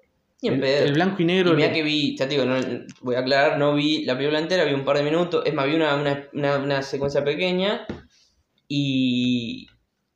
Visto 10 minutos, 15 minutos. Y es, es realmente... Sí, es, realmente es el estilo que tiene esa película no en color no funciona no es una película que funciona Bueno, y las actuaciones son demenciales. pasa que también está Willem el más Sí, grande en la historia de Foe bueno, de Foe es- y Robert tipazo Pattinson la- también, no, las son demenciales, el sonido es demencial, digamos. eh, los que ya la vieron y las personas que ya vieron seguramente saben lo que estoy hablando, pero el sonido del faro te- como por, por momentos hace... y como que también eso te vuelve un poco loco. Sí, sí, sí, sí, como que termina. Eh, la, la cantidad de recursos que utilizan para meterte Sí, en y, esa. le- y las sombras, digamos, cómo juegan con esta dualidad de, las- de los hombres, esa ca- casi relación casi erótica que tienen, pero también de desprecio en algún momento. Yo la quiero ver de nuevo, la voy a ver de nuevo en estos días solamente, pero realmente es increíble y es mitológica. Literalmente la película es mitológica. ¿En qué sentido? Es la recreación de un mito. Joda. La última, eh, los últimos 10 minutos te cae la ficha. Yo lo, lo- lo fui medio pensando eh, por cierta cuestión que meten y es la recreación de un mito, en realidad. Qué mito. No te voy a decir. El mito de Miguel Esteban Benzi. No te voy a decir porque no me acuerdo si es Prometeo o Ptolomeo o son lo mismo. El que. Ah, ahí va. Pero es el. Bueno, spoiler alert. Igual no es un spoiler porque. Sí, ten- tenés que ser culto, ¿no? Como la. Como No, no, no en ese sentido, sino que no tiene mucho que ver con la historia. Lo que voy a decir porque, digamos, no un spoiler porque, digamos, eh, te das cuenta recién. Primero te das cuenta recién en el final y segundo, si no digo cómo termina, por más que te diga que es el mito. Sí, sí, no lo va. no, no te va a cambiar nada. Digamos, es el mito de, de- no puedo agarrar ahora si era Prometeo, me parece que sí, que le roba el fuego a los dioses y se lo lleva a los humanos. Y te cae, a mí me cayó la ficha con, con los últimos 10 minutos y dije, no. Y la, última la última toma, la última toma es, digamos, la cristalización de todo eso, pero es tremenda, es tremenda. O sea, toda la película, la película es una pesadilla, un viaje surrealista, por momentos no sabes qué es real y qué no, Claro, y creo que eso, eso debe funcionar muy, pero muy bien. y funciona todo, la verdad eh, me vuelve la cabeza. Eggers es otro emblema del terror moderno para mí, junto con Ari Aster. Yo la, creo mucho más en la estética de Eggers que en la estética de. Y me parece de- más particular. Tanto de Peel como, o como incluso la de. Un poquito la de. Y es, es más es más convencional, si quiere, pero al mismo tiempo juega con eso. Sí, pero Se va, para sí, mí funciona funciona, muy bien. muchísimo más. Se mete muchísimo más en Creo, creo que busca muchísimo más Sí. ese tono, ese tono bajo, ese tono de Sí, sí. oscuro, un poquito más de, de, de lavado, lo- un poco del, del color más lavado, entonces Sí. como, bueno, en este caso no color, pero muchos contrastes, fuertísimos, fuertísimos los contrastes, por ejemplo en el Lighthouse vi las tomas que vi, súper contrastadas, súper bien compuestas, No, todo, todo. todo muy, todo. todo muy bien y, y yo creo que, que pateo más para, para, para este muchacho que para, Sí, a mí me... me-. Creo que puede realmente ser... además La Bruja creo que es mi película de terror favorita. Tendría porque que- la, la- la amo. Eh, y lo que hizo con The Lighthouse está a ese nivel. Es el- una pesadilla, esa es la palabra para un sueño más o menos, un sueño surreal. Ah, Todo, todo lo que está bien en el mundo. Dalí. Todo lo que está bien en el mundo. ¿Tiene bigote Robert Pattinson en la película? Sí. ¿Y tiene ese tipo de Dalí? Arre. No, no. Sí, sería muy gracioso. Sería muy gracioso, pero no lo tiene. Robert Edward Eh, Cullen bueno, yo- Pattinson. eso es lo que haré- eh, lo único que puedo agregar es que la miren en, el- la pantalla más grande que tengan. Con el sonido Sí, sí, más sí. fuerte que pueda. Para el famoso quedarla. Es perfecto. Es una película perfecta. es. Bueno, me interesa mucho esa, esa impronta. Ahora me dejaste Sí, la va a tener 10 que ver, veces más la va a tener manija. O que sea, desde la manija ahora estoy. uh, La va a tener que ver, capo. Y bueno, será, Ahora, será mi placer. Ahora, en el podcast. Eh, pero bueno, bien. número tres. Mi número- eh, Vamos top con- 3. estamos al top tres, ya está. como que, medio que el top 3, el top del amor, el top de- de- de- de del, del realmente el cone- del conectar, claro, Sí. donde- del el famoso conectar igualdad. Arre. Eh, es cuando, viste, acá pones las que realmente te, te conmovieron o sentiste que fueron experiencias que Sí. fueron importantes en tu vida. Igual sí. Sí, posta. Sí, sí. Eh, yo puse el número 3, Once Upon a Time in Hollywood. Vamos, sí. Yo creo que Once Upon a Time in Hollywood está muy bien. Está muy No está bien. muy bien. Es excelente. Está muy, pero muy, pero muy, muy bien. Bueno, también ya le dedicamos Casi sí, un podcast entero, así podcast que voy, voy a un ser bastante entero, breve, digamos. Así que sí. Yo creo que es una película que mí- cierra por todos lados. Para mí es perfecta. Yo, sí, yo la volví a ver y es... Cierra por todos lados. O sea, es una película que no. Yo no, no podría. o sea, yo creo que si la, la tendría que ver muchísimas veces para empezar a, a- a criticarle cosas. Pero yo porque creo que, que toca temas muy sensibles, eh, tanto al cine como, como. O sea, dentro del cine. Y el cine por fuera del cine, que es todo lo que es la vivencia Sí, de la gente que trabaja en el cine y que es increíble es como que es una película que es, la cantidad de, de- de capas que tiene. es fantástico. Entonces mismo, yo creo Pero que no, no la cantidad de, de- de temas de los que habla. es fantástico. Eh, Y, y- y con mucha, y, con, y de- desde un lugar muy respetuoso en muchos casos. Sí. Entonces, como que yo creo que, que es una de las mejores películas que hizo Tarantino. Obvio, en mi top, en mi top Tarantino, que no lo quiero hacer en realidad para mí, pero no es, no, no creo que entre en el top 5, ojo igual, No, porque no. pasa que yo Tarantino. Ah, sí, ponele que sí. Pero ahí, y yo creo que igual al mismo tiempo es una de las mejores películas que hizo. Sí. Ese es, el- es, es una es como una pequeño, Una un pequeño conflicto que tengo, Sí. claro. Porque si bien es una mejor película que hizo, no es la que. Porque es- en algunos casos también es la menos o la más particular de él, me parece. Yo creo que Porque tiene su estilo, pero al mismo tiempo no. O al mismo tiempo lo tiene de otra forma. lo tiene de otra forma. Está, está concebida. bueno, la película está concebida de otra forma, digamos. Sí, sí, sí. No, o sea, es como Eh, que ya bueno, eh. es, es- está concebido como una película blockbuster, digamos. Si vamos al caso, en el sentido de producción, digamos. O sea, Sí, con sí. la cantidad de plata que le dieron, con los- las libertades que se pudo tomar en la producción. Eh, pero es una película De completamente de autor. Entonces es. Tiene una mezcla realmente muy complicada de lograr. Realmente demasiado complicada de lograr.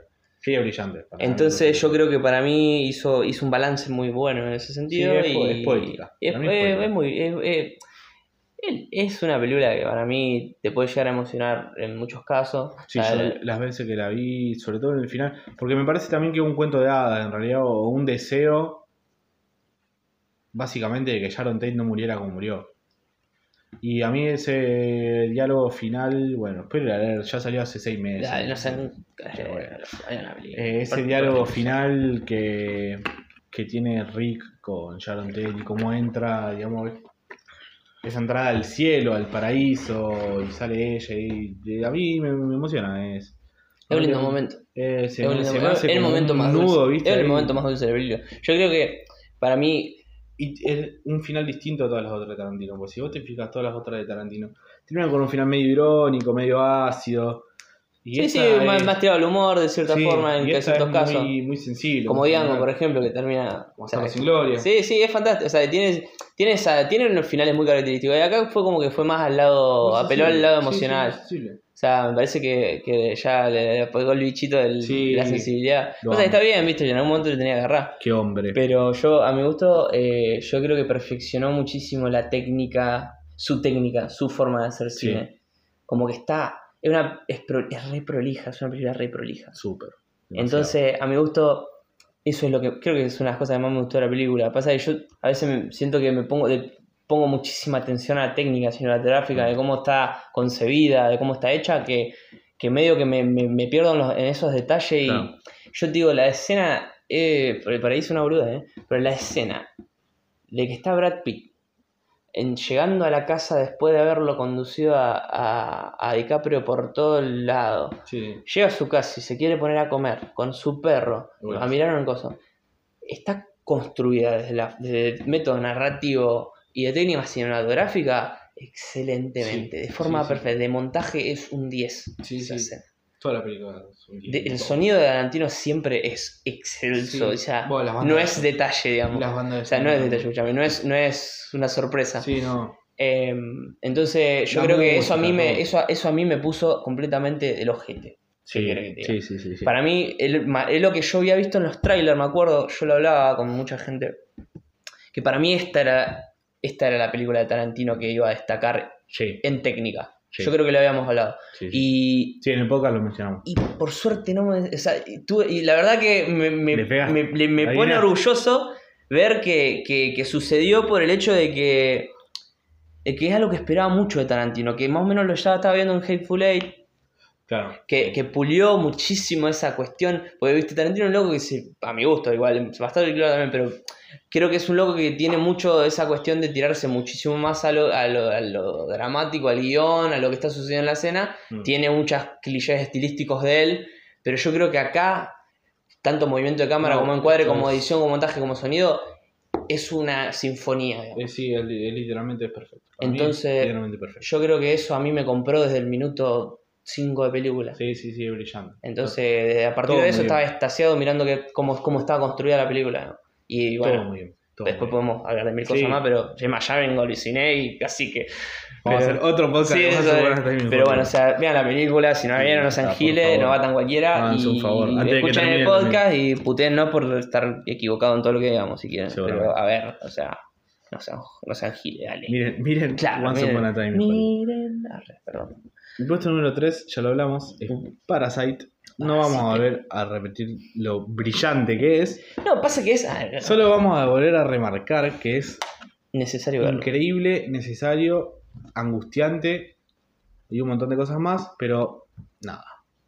Miren Parasite por el amor de Dios. Háganse un favor. O sea, por el amor de Dios o esperen un poco que ya que sale en cine, y vamos todos juntos. Vamos, vamos, Vamos, hacemos vamos un entre grupo de todos y WhatsApp, hacemos un. Claro, vamos, y a ver compramos Parasite. un, bol- un Y balde de pororó y, Salimos, nos tomamos una birrita y nos y puteamos grabamos, y entre. grabamos un podcast sobre Parasite Sobre entre Parasite. todos. Pero realmente es increíble, Ah, brillante. Esto me una idea Brillante. Puesto número 2, ya casi llegamos. Vamos, que se nos acaba el tiempo. Bueno, acá volví al, volví al, al, al, digamos, al circuito festival. Cosa que. Qué exclusivo que son, Miguel. Y no, en realidad no, tengo tres películas. Son muy exclusivos. ¿no? Malo, mala persona. Encima que, encima que te metí ahí, eh, no sé, Zombieland 2, te- te- te- dale. Bueno, ya no estoy aquí, se llama la película. Es una película eh, mexicana que, esto, este, vamos, ya que estamos, vamos a, hacer, vamos a dar el dato curioso y, y completamente cringesco sobre mi persona, ¿no? Porque sí. Eh, esta película fue la única película en el festival y vi como 23 películas en el festival, cosa que estoy muy orgulloso. Muy bien. Y mm, es la única película que, que aplaudí de pie. No sé si estoy orgulloso porque también tenía la- a la número uno, pero bueno, ya llegaremos a eso. Eh, pero, pero yo esta es una película que me paré a aplaudir.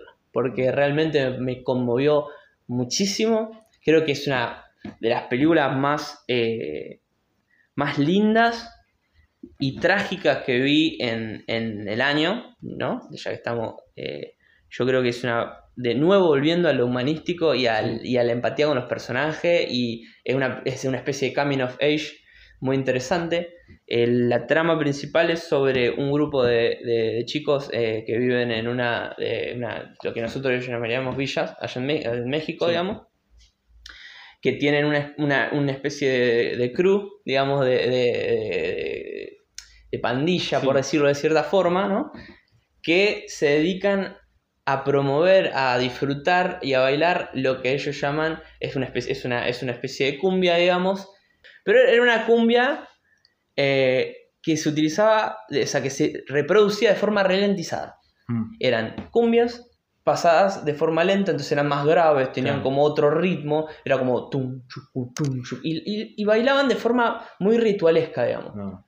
Entonces, era como que tenían esa cuestión de que en el barrio había una especie de cultura de, de cumbia Claro. donde entre todos eh, pasaban, yo sé, horas bailando, escuchando música, se compraban los discos, las grabadoras, eh, hablaban sobre esto, tenían el nombre, es por ejemplo el nombre de, la, de su pandilla Los Tercos, Mm. y ellos eran conocidos por que bailaban y bailaban muy bien, tenían una destreza copada, se vestían de una forma, era una tribu urbana de cierta forma Sí. también, entonces tenían, digamos, una forma de vestir muy particular, era como un movimiento muy importante, y que Sí. por lo que entiendo es real, esto sucedió, digamos, y, y, y vos vas viendo la, la historia de este muchacho, el, el personaje principal, que es, eh, es un chico ya de 16 años, que está muy pero muy conectado con sus, con, con sus Sí. colegas, digamos, de la pandilla, se tiene una relación muy linda, digamos. El tema es que están creciendo también en un ámbito muy complejo, que es ahí donde hay drogas. Los cárteles en México son mucho más heavy de lo que Sí, nosotros claramente. podríamos imaginar. Y, y están, están alrededor de todas esas cosas, ellos- pero ellos no tratan de no entrar, digamos, en, en ese Claro. tema. Son jóvenes, eh, se dedican más que nada a eso, a su, a su, a su pasión que es esta, esta Mm. música. Y pasa algo en un suceso en la película que lo obliga a, a este, a este chico a retirarse, tener que irse de México, irse a Estados Unidos. Ilegalmente, por Ah. supuesto, porque Estados Unidos son una cara. Bueno, al margen. Eh, Trump la concha de tu madre si está escuchando esto. Em, ¿Qué pasa? Obviamente hace falta que te explique o sea, lo mal que la pasa un chico, un nene de Claramente. 16 o 17 años en México, inmigrante ilegal que tiene que empezar a laburar, nadie le quiere dar laburo y que no tiene dónde dormir. Hace falta que te diga. Bueno, Bueno, ya está, con eso. entonces, con eso es, está esa lucha personal que tiene él de por una, un suceso que ni siquiera fue culpa de él, que tuvo mucha mala suerte, estuvo en el lugar equivocado, en el momento equivocado, en el momento equivocado, bien, por fin me salió. Y bueno, y la terminó ligando él. Claro. El muchacho está pasando por una depresión gigante, obviamente. escucha su música casi todos los días para recordar a su, a su pandilla y a su amigo y a su familia. Y en- conoce un par de personajes secundarios y terciarios que realmente eh, eh, tienen también cierto impacto en su Mm. vida, pero, a ver, él está melancólico claramente, digamos, Sí. tratando de superar lo que le está pasando.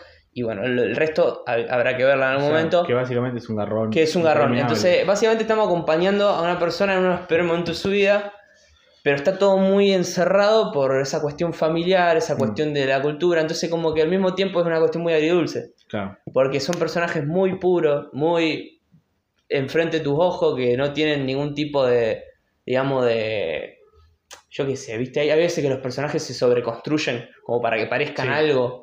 Sí. Bueno, no, estos son personajes muy, muy cálidos, muy naturales. Hay una muy buena relación entre ellos porque incluso estos no eran actores profesionales, Ah, sino sí. que eran mismos chicos de Villa que actuaron en, en, en esta película. Se hicieron casting, todos fueron y, nada, y se ganaron la Increíble. oportunidad. Sí, increíble. Y la verdad que hicieron un, eh, un laburo increíble. Sí. Yo, después cuando le hicieron la pregunta y el loco dijo eso, yo estaba como...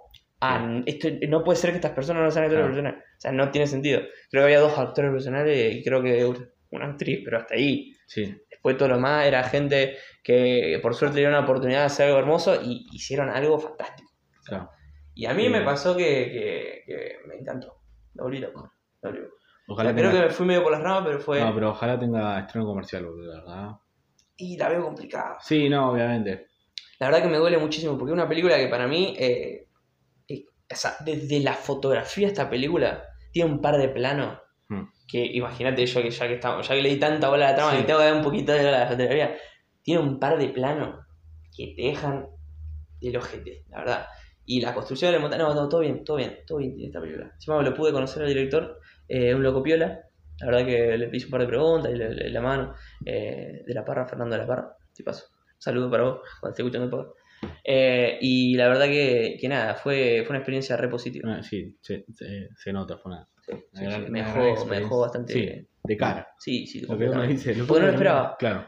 O sea, no sabía que me estaba enfrentando, porque fue una película que medio que encontré la entrada de casualidad en el sentido de que quedaban pocas, medio que no, Sí. justo ese horario me quedó medio ahí y dije, bueno, voy a probar, voy a ver esta película.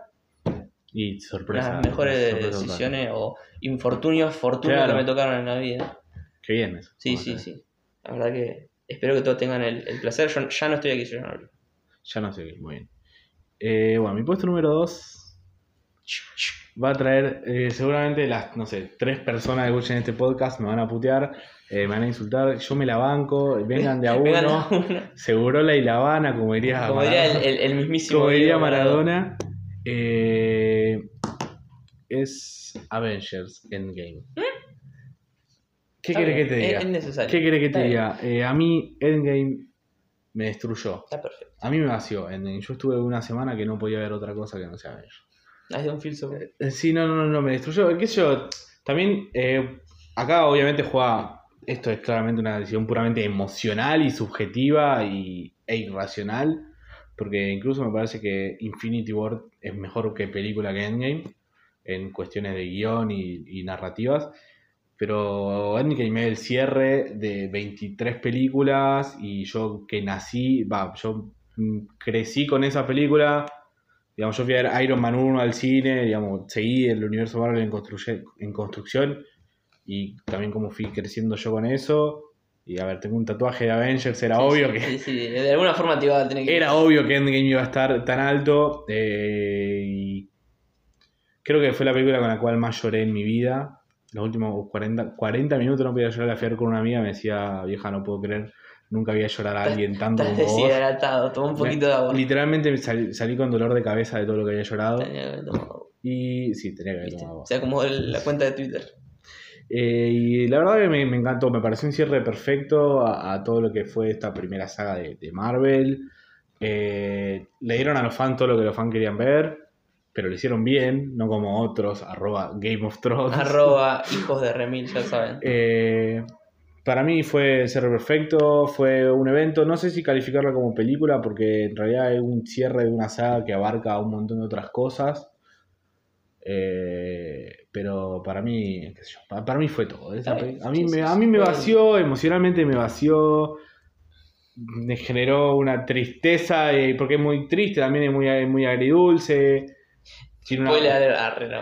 tiene una banda de sonido de la puta madre, también, eh, o sea, está todo bien. eh, además, bueno, spoiler, ya la vieron todo, ¿no? El. Cap levanta el martillo, qué sé yo, esto boca. Sí, sí, sí. la escena de los portales, la escena de los portales es lo más guante boca de la historia del cine. Y no sé, está todo muy bien. Ahora, ya, lo- los haters y los intelectuales que vengan, ya saben dónde vivo.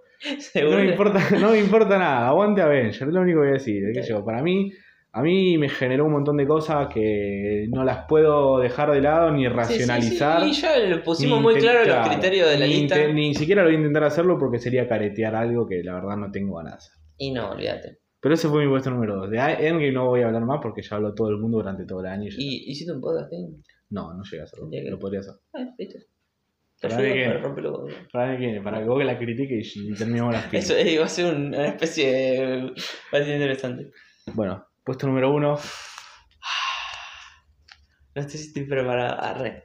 Bueno, en el puesto número uno. Ah, ¿qué le pasa? No, en el puesto número uno eh, puse lo que yo creo que es una de las mejores películas que vi en casi mucho tiempo. Casi. O sea, yo, yo soy muy exagerado en mi vida normal, ¿eh? pero yo creo que cuando, cuando, cuando digo esto no es, no es mentira, es una de las mejores películas que vi en, en mi vida porque realmente califica como una película completa en todo sentido. Entonces, eh, voy, a ser, voy a ser muy honesto y Portrait of a Lady on Fire es una de las mejores películas que vi en mi vida. Película. Sí, mejor sí, película sí, de mi vida. O sea, A mí me costó mucho dejarla fuera del top eh, 10, pero como dije antes, estaba entre esa o Marvel Story, como sabía que era tu mejor película, quería dejarla para más el verdadero adelante. tipazo. Porque es, bueno, es una de mis menciones de honor del año. Es perfecto. Lo merece. No, no, es, eh, cierra por todos lados. Es una película que no que a mí me, me, me emocionó muchísimo. Eh, me sí, gustó es- muchísimo. O sea, no, me- no, no sé, yo no lloré viendo una película en el sentido, o sea, pero realmente No, una pero que te, te- causa sensaciones sí, constantemente. Te hace, Ahí me destruyó. te hace querer, eh, o sea, que todo le salga bien. O sea, te hace ver, eh, o sea, es como medio una película que te, te lleva a saber que va a terminar mal Sí, vos y aún así vos final. tenés la Porque esperanza vos ya sabés el final, Es te lo dicen. fija, te lo dicen 17 veces, la historia avanza en función de ese, Ese final, y es como que uno, uno, uno es terco, uno, Y, uno sí, uno espera que la vida le daba a dar Sí, cosas buenas y no, no, no existe tal cosa. Y esta Tiene probablemente el mejor plano final del año. es, eh, no sé con qué podría competir, muy difícil. Hasta el día de hoy No, con el de Lighthouse, tal vez. puede ser, o, o de- incluso si, no sé si como plano, pero como secuencia final de Parasite puede ser, Sí. pero el, el plano final de es- esta película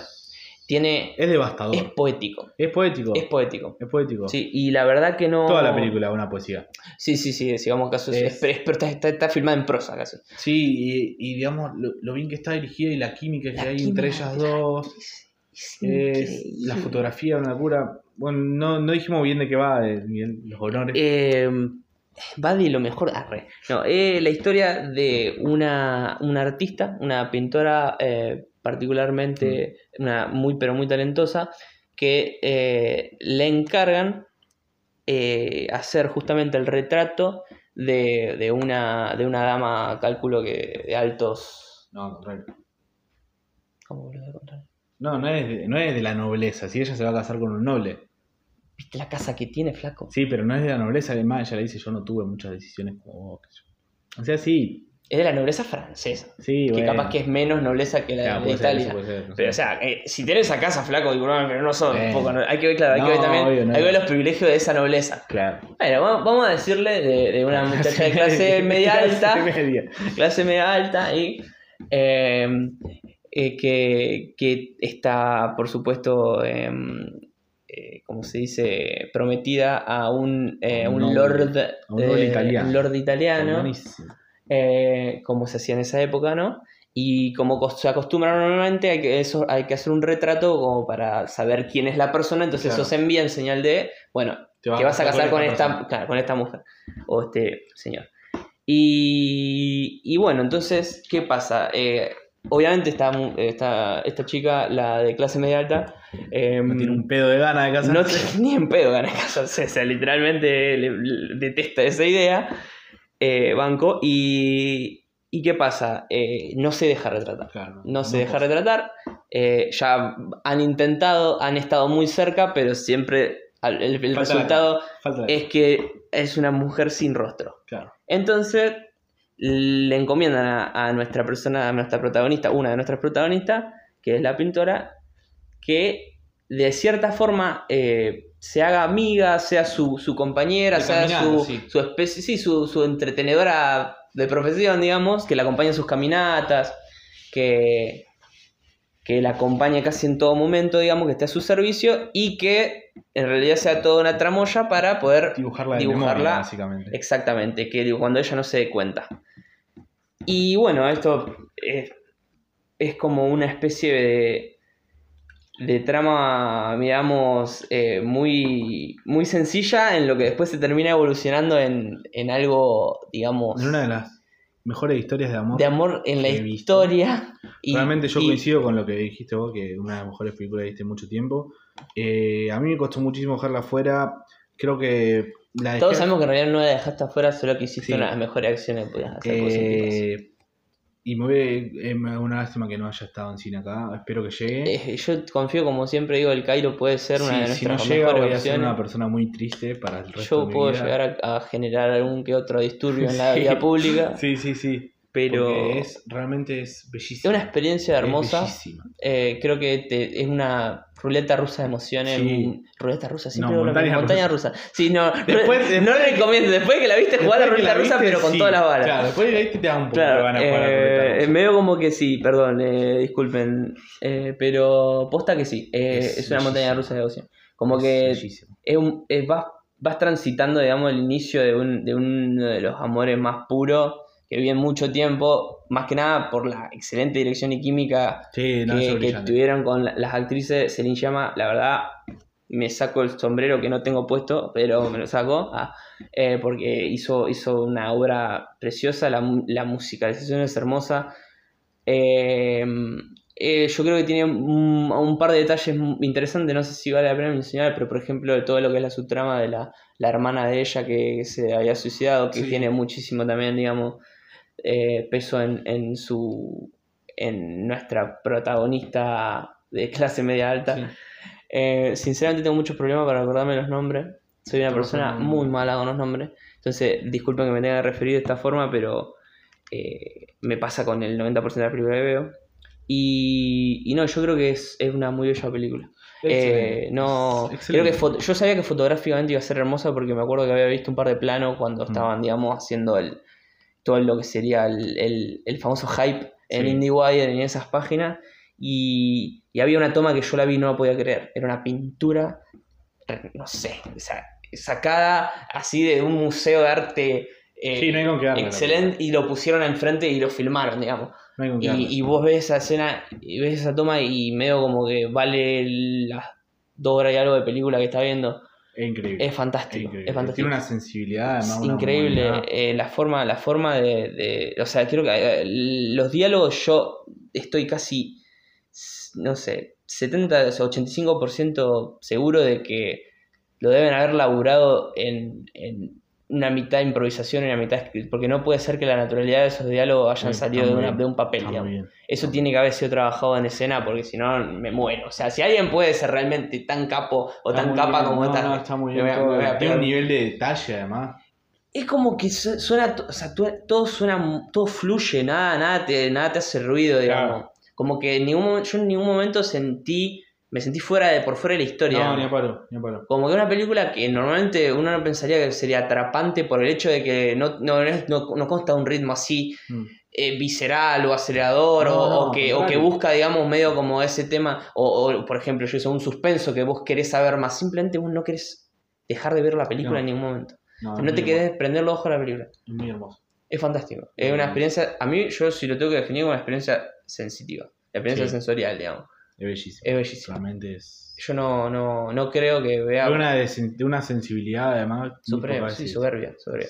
Yo eh, creo que tengo una, una nueva directora pseudo favorita en el sentido de que eh, no, no sabría no sabría decirte porque me faltan 3 o 4 películas, de, bueno, me falta toda, pero ya con esta película, o sea, si yo ya arranqué viendo esto de, de Sí, Celine, como que medio que la tengo en un altar y, y, y no me la baja nadie. No, digamos. no, es, es demasiado bueno. No me la baja nadie. O sea, Mm. es, Algo- el, hecho algo inusitado. es una obra maestra. Ya, yo lo digo Sí, así. sí, sí, o sea, si usted, si usted, Gile, me están escuchando, no, no opinan lo mismo, se pueden apagar el podcast y, y ir a comer chisito, loco. No, esto es, Está cual, esto es experiencia cinematográfica pura. Sí, no, estoy, estoy de acuerdo con Pero bueno, o sea, todo. yo, o sea, después la gente agarra y puede opinar lo que puede opinar, ¿no? Está bien, Pero ¿no? Estamos, yo creo que, o sea, no, estamos de acuerdo. no tiene rival, por eso está, en- por eso está en Muy bien, donde sí. está, digamos. Sí, muy de acuerdo a pesar de que no esté en mi top 3. No, yo sé, ya está, es, es- es- la Pero- 1 la uno va con, va Bueno. Mi puesto número uno, ya lo nombramos. Es Once Upon a Time in Hollywood. A mí fue la película que más me gustó en el año. Por todo lo que me generó. Me generó pensarla, me generó mm, emocionarme, me generó no poder creer lo que estaba viendo.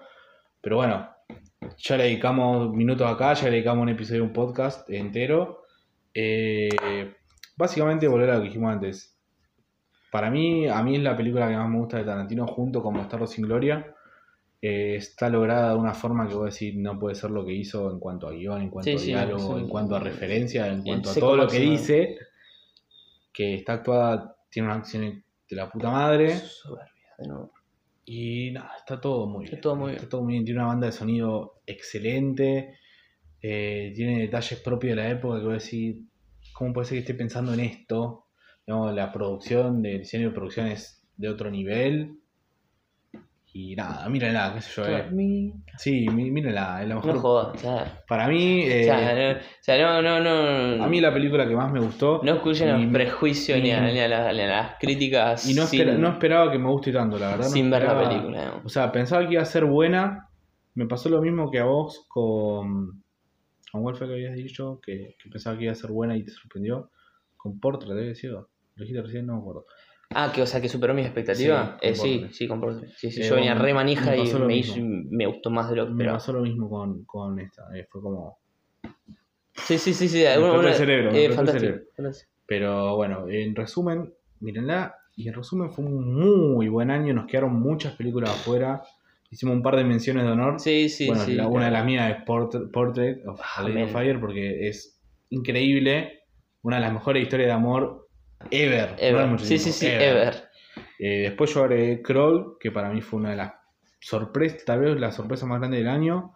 Una de las tres películas favoritas de Quentin Tarantino. Ah, falopero de mierda. Eh, y bueno, trata sobre cocodrilo, tormenta, y uno dice, ah, es una pelotude, y no. La verdad que tiene un laburo de guion, de dirección y de actuación que te deja de cara y una experiencia súper entretenida y que te mantiene al borde, pero te mantiene con una tensión desde que empieza hasta que termina. Sorpresa del año, recomendada. no apta para hipertensos. No, sí, sí, sí, es suspenso. Tomate de- la pastilla. una hora y media, es una hora y media de suspenso, básicamente, de pasarla mal. Y la última mención de honor, sorpresa del año, es Ready or Not, mía. Comedia de terror totalmente carpenteresca en algunos tiros, eh, muy graciosa eh, y muy bien hecha, muy bien actuada y con un montón de comentarios políticos y sociales, entre un poco de lo que hablábamos antes también, esta diferencia entre las clases altas y las clases bajas y toda esa tensión que se maneja siempre y también lo que es eh, el tema de la familia, la tradición, todo eso, pero no, es eh, increíble tiene, tiene un muy, un muy buen final, súper carpenteresco. Y eso es, ese es mi resumen del año. Quedaron muchas Sí, sí, cosas afuera, Siempre, siempre inevitable. porque fue un Lamentablemente, gran año. 1917 es, No un- es, un- es una película que yo estoy seguro que podría haber estado en, este- en esta lista. Espero, espero que me pase lo mismo que pasó con Portrait con el tema de la, de la expectativa. Creo que yo tiene toda la, Tiene toda la las capacidades, Toda digamos. Y, y por supuesto, eh, Jojo Rabbit también me faltó. Tengo que admitir que, que Jojo Rabbit es una película que quería ver y para poder comentarla, por lo menos no sé si hubiese capaz que una mención, pero son Sí. películas que uno Es interesante. que uno siente necesaria ver por un poquito por toda también, digamos, la, la- yo sé, las temáticas, Sí, de última, sí, de cierta forma, el, el hype que se, a veces se, se, se hace alrededor de ella. Yo creo que Taika Waititi para mí es loco que tiene mucha capacidad como para- Sí. y que me gusta mucho haciendo comedia, por ejemplo, como hace What We Do in the Shout, que para mí funciona bastante bien. Mm. Y bueno, yo por supuesto en 19, a ver, 1917 porque está Roger. nuestro hombre definitivo, Roger Dickens. Roger, el capo máximo Dickens y Sam Mendes, que también me parece un tiene un buen elenco también. Aparte sí. tienen una colaboración que para mí eh, puede remil funcionar. Y un elenco bastante Sí. interesante. Colin Firth, bastante bien. Yo no, Bueno, y, bueno, Y tengo dos menciones ahora.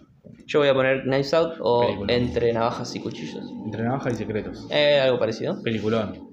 Una muy buena película. Peliculón no entró por, no entró por, por un pelito, digamos. Sí, sí, sí. A mí, a mí también me costó dejar. Pero la verdad que tiene es una película más cómica eh, y Muy- al muy mismo tiempo mm, al- seria de cierta Sí. forma, con, mu- con buena cuota de misterio Sí. y realmente una muy buena capacidad de resolución. Muy buenas actuaciones. Eh, actuaciones, Muy buena. eh, eh, Daniel Craig la Daniel Craig la rompe toda. toda. O sea, la Chris, verdad Evans, que Chris Evans también y Ana. Ana, Ana de Armas es Ana de Armas La y Ana de Armas, mi vida. la verdad que se ganó su nominación al Golden Sí, Globe sí, sí, completamente merecido. Es una Total. que para Total. mí no para de superarse. Total. Se viene superando hace mucho tiempo y la verdad que estoy súper feliz con eso. Así que Sí, fue una, una me parece gran, gran una, película. una película resarpada que tiene un potencial. Aparte es una película que, que uno, uno se, como decía cuando decía muy entretenida, es una película que desde que empieza a termina que te puede, literalmente si tenés la risa fácil te va a sacar de toda la Sí, película. es muy graciosa. Es muy graciosa graciosa. y, y, y además de que realmente es una película muy inteligente también. Sí, muy, Una película muy inteligente, como está muy bien muy sí, construida.